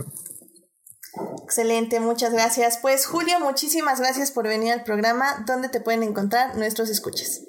Gracias por tenerme aquí, Edith. Este, a mí me pueden encontrar en Crónicas del Multiverso todos los martes, jueves, domingos en YouTube. Este, de aquí a que la cuarentena nos, nos permite una verdadera normalidad, y este, ya después de eso, pues mm, yo creo que se acabaron los especiales y regresaremos nada más los jueves a la medianoche. Eh, pueden encontrarnos como crónicas del multiverso.com y en Facebook Crónicas del Multiverso, tanto una página como un grupo donde pueden discutir a todas horas con. Excelente. Eh, Christopher, muchísimas gracias por venir al programa. ¿Dónde te pueden encontrar nuestros escuchas? Muchas gracias por la invitación y sabes que siempre es eh, muy bonito estar aquí. Me pueden encontrar en Twitter como at eh, CristoVM, C-H-R-I-S-T-O-V-M y este, como también igual que a Falange, todos los este, jueves y martes en mi casa, porque yo hago especial junto con Falange de Disney, este, de, eh, de Crónicas del Multiverso, en crónicasdeluniverso.com, donde encontrarán maravillas más allá de su imaginación. Y recuerden llevar sus apuntes para el especial de mañana, porque ya vienen los exámenes y el tío Falange está haciendo unas preguntas muy difíciles. excelente. Primero habías dicho que era un barco y que tú eras el duro. Yo soy el director, yo nada más veo cómo evalúas. Ah. muy bien, muy bien. Bueno, pues a mí me pueden encontrar en HT Idea, donde cada vez hablo menos de Star Wars, lo cual ya es cierto, realmente ya no estoy hablando mucho de Star Wars. Pero bueno, eh, ahí me encuentran a mí. Eh, muchísimas gracias a quienes nos acompañaron en vivo en este podcast. Estuvo Julián García, Alberto Molina, eh, también estuvo Uriel Botello, muchas gracias Uriel, no se me olvidó tu saludo. también estuvo Marcela Salgado, que nos felicitó por los 25 programas de Adictia Visual. Gracias. Y ahorita llegó este Juan Manuel Sánchez que nos está diciendo que el ritmo de Morning Show es muy bueno y que la serie te atrapa. Así que muchísimas gracias a todos los que nos escucharon en vivo. Eh, tengo un el especial agradecimiento a Julián García que eh, si han estado viendo eh, el Facebook o el Instagram o el Twitter eh, los lunes, él está haciendo increíbles memes que los está ahí, este, nos, los hace para el programa y yo se los comparto a ustedes. Así que bueno, él, él es la mente maestra. Muchísimas gracias Julián por, por tan grande calidad de memes. La verdad me divierten mucho y me encanta compartirlos con el público. Muchas gracias. También muchas gracias a quienes nos oyen durante la semana en Hearties, Spotify y en iTunes. Este programa estará disponible ahí a partir del miércoles tempranito. No se les olvide seguir este podcast en Facebook, en Instagram como adictia-visual y suscribirse al canal de YouTube para que les diga a qué hora eh, empiezan estos podcasts, que básicamente son los lunes 9.30 de la noche.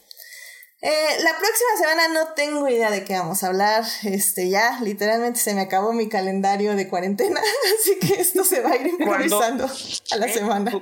cuando eso pasa, este, ¿cómo se llama? Yo soy como César Romero, o sea, siempre estoy disponible. Ah, muchas gracias, Sí, sí, la verdad es que ya saben, a finales de la semana se me prende un foco y digo, oh, podemos hablar de esto. Así que probablemente va a ser algo así. eh, estén atentos. Haz como, en la te haz como en la tele, pon tu pared llena de papelitos y empieza a arrojar este dardos.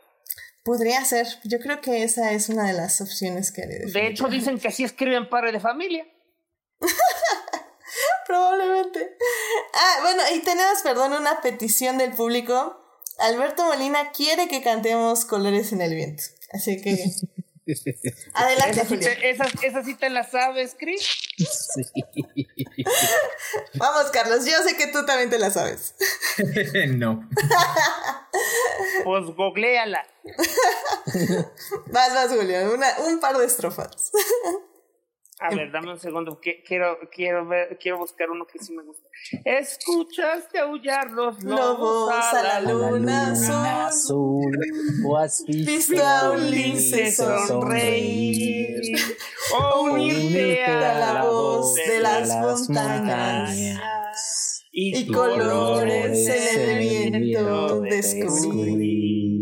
Y colores en el viento tan, tan, tan. Pues muchísimas gracias a todos por escucharnos esta semana. Cuídense mucho, por favor. No salgan de sus casas, al menos de ser necesario. Eh, y pues que tengan una muy bonita semana. Cuídense, gracias por el programa. Buenas noches. Buenas Bye. noches. Buenas noches.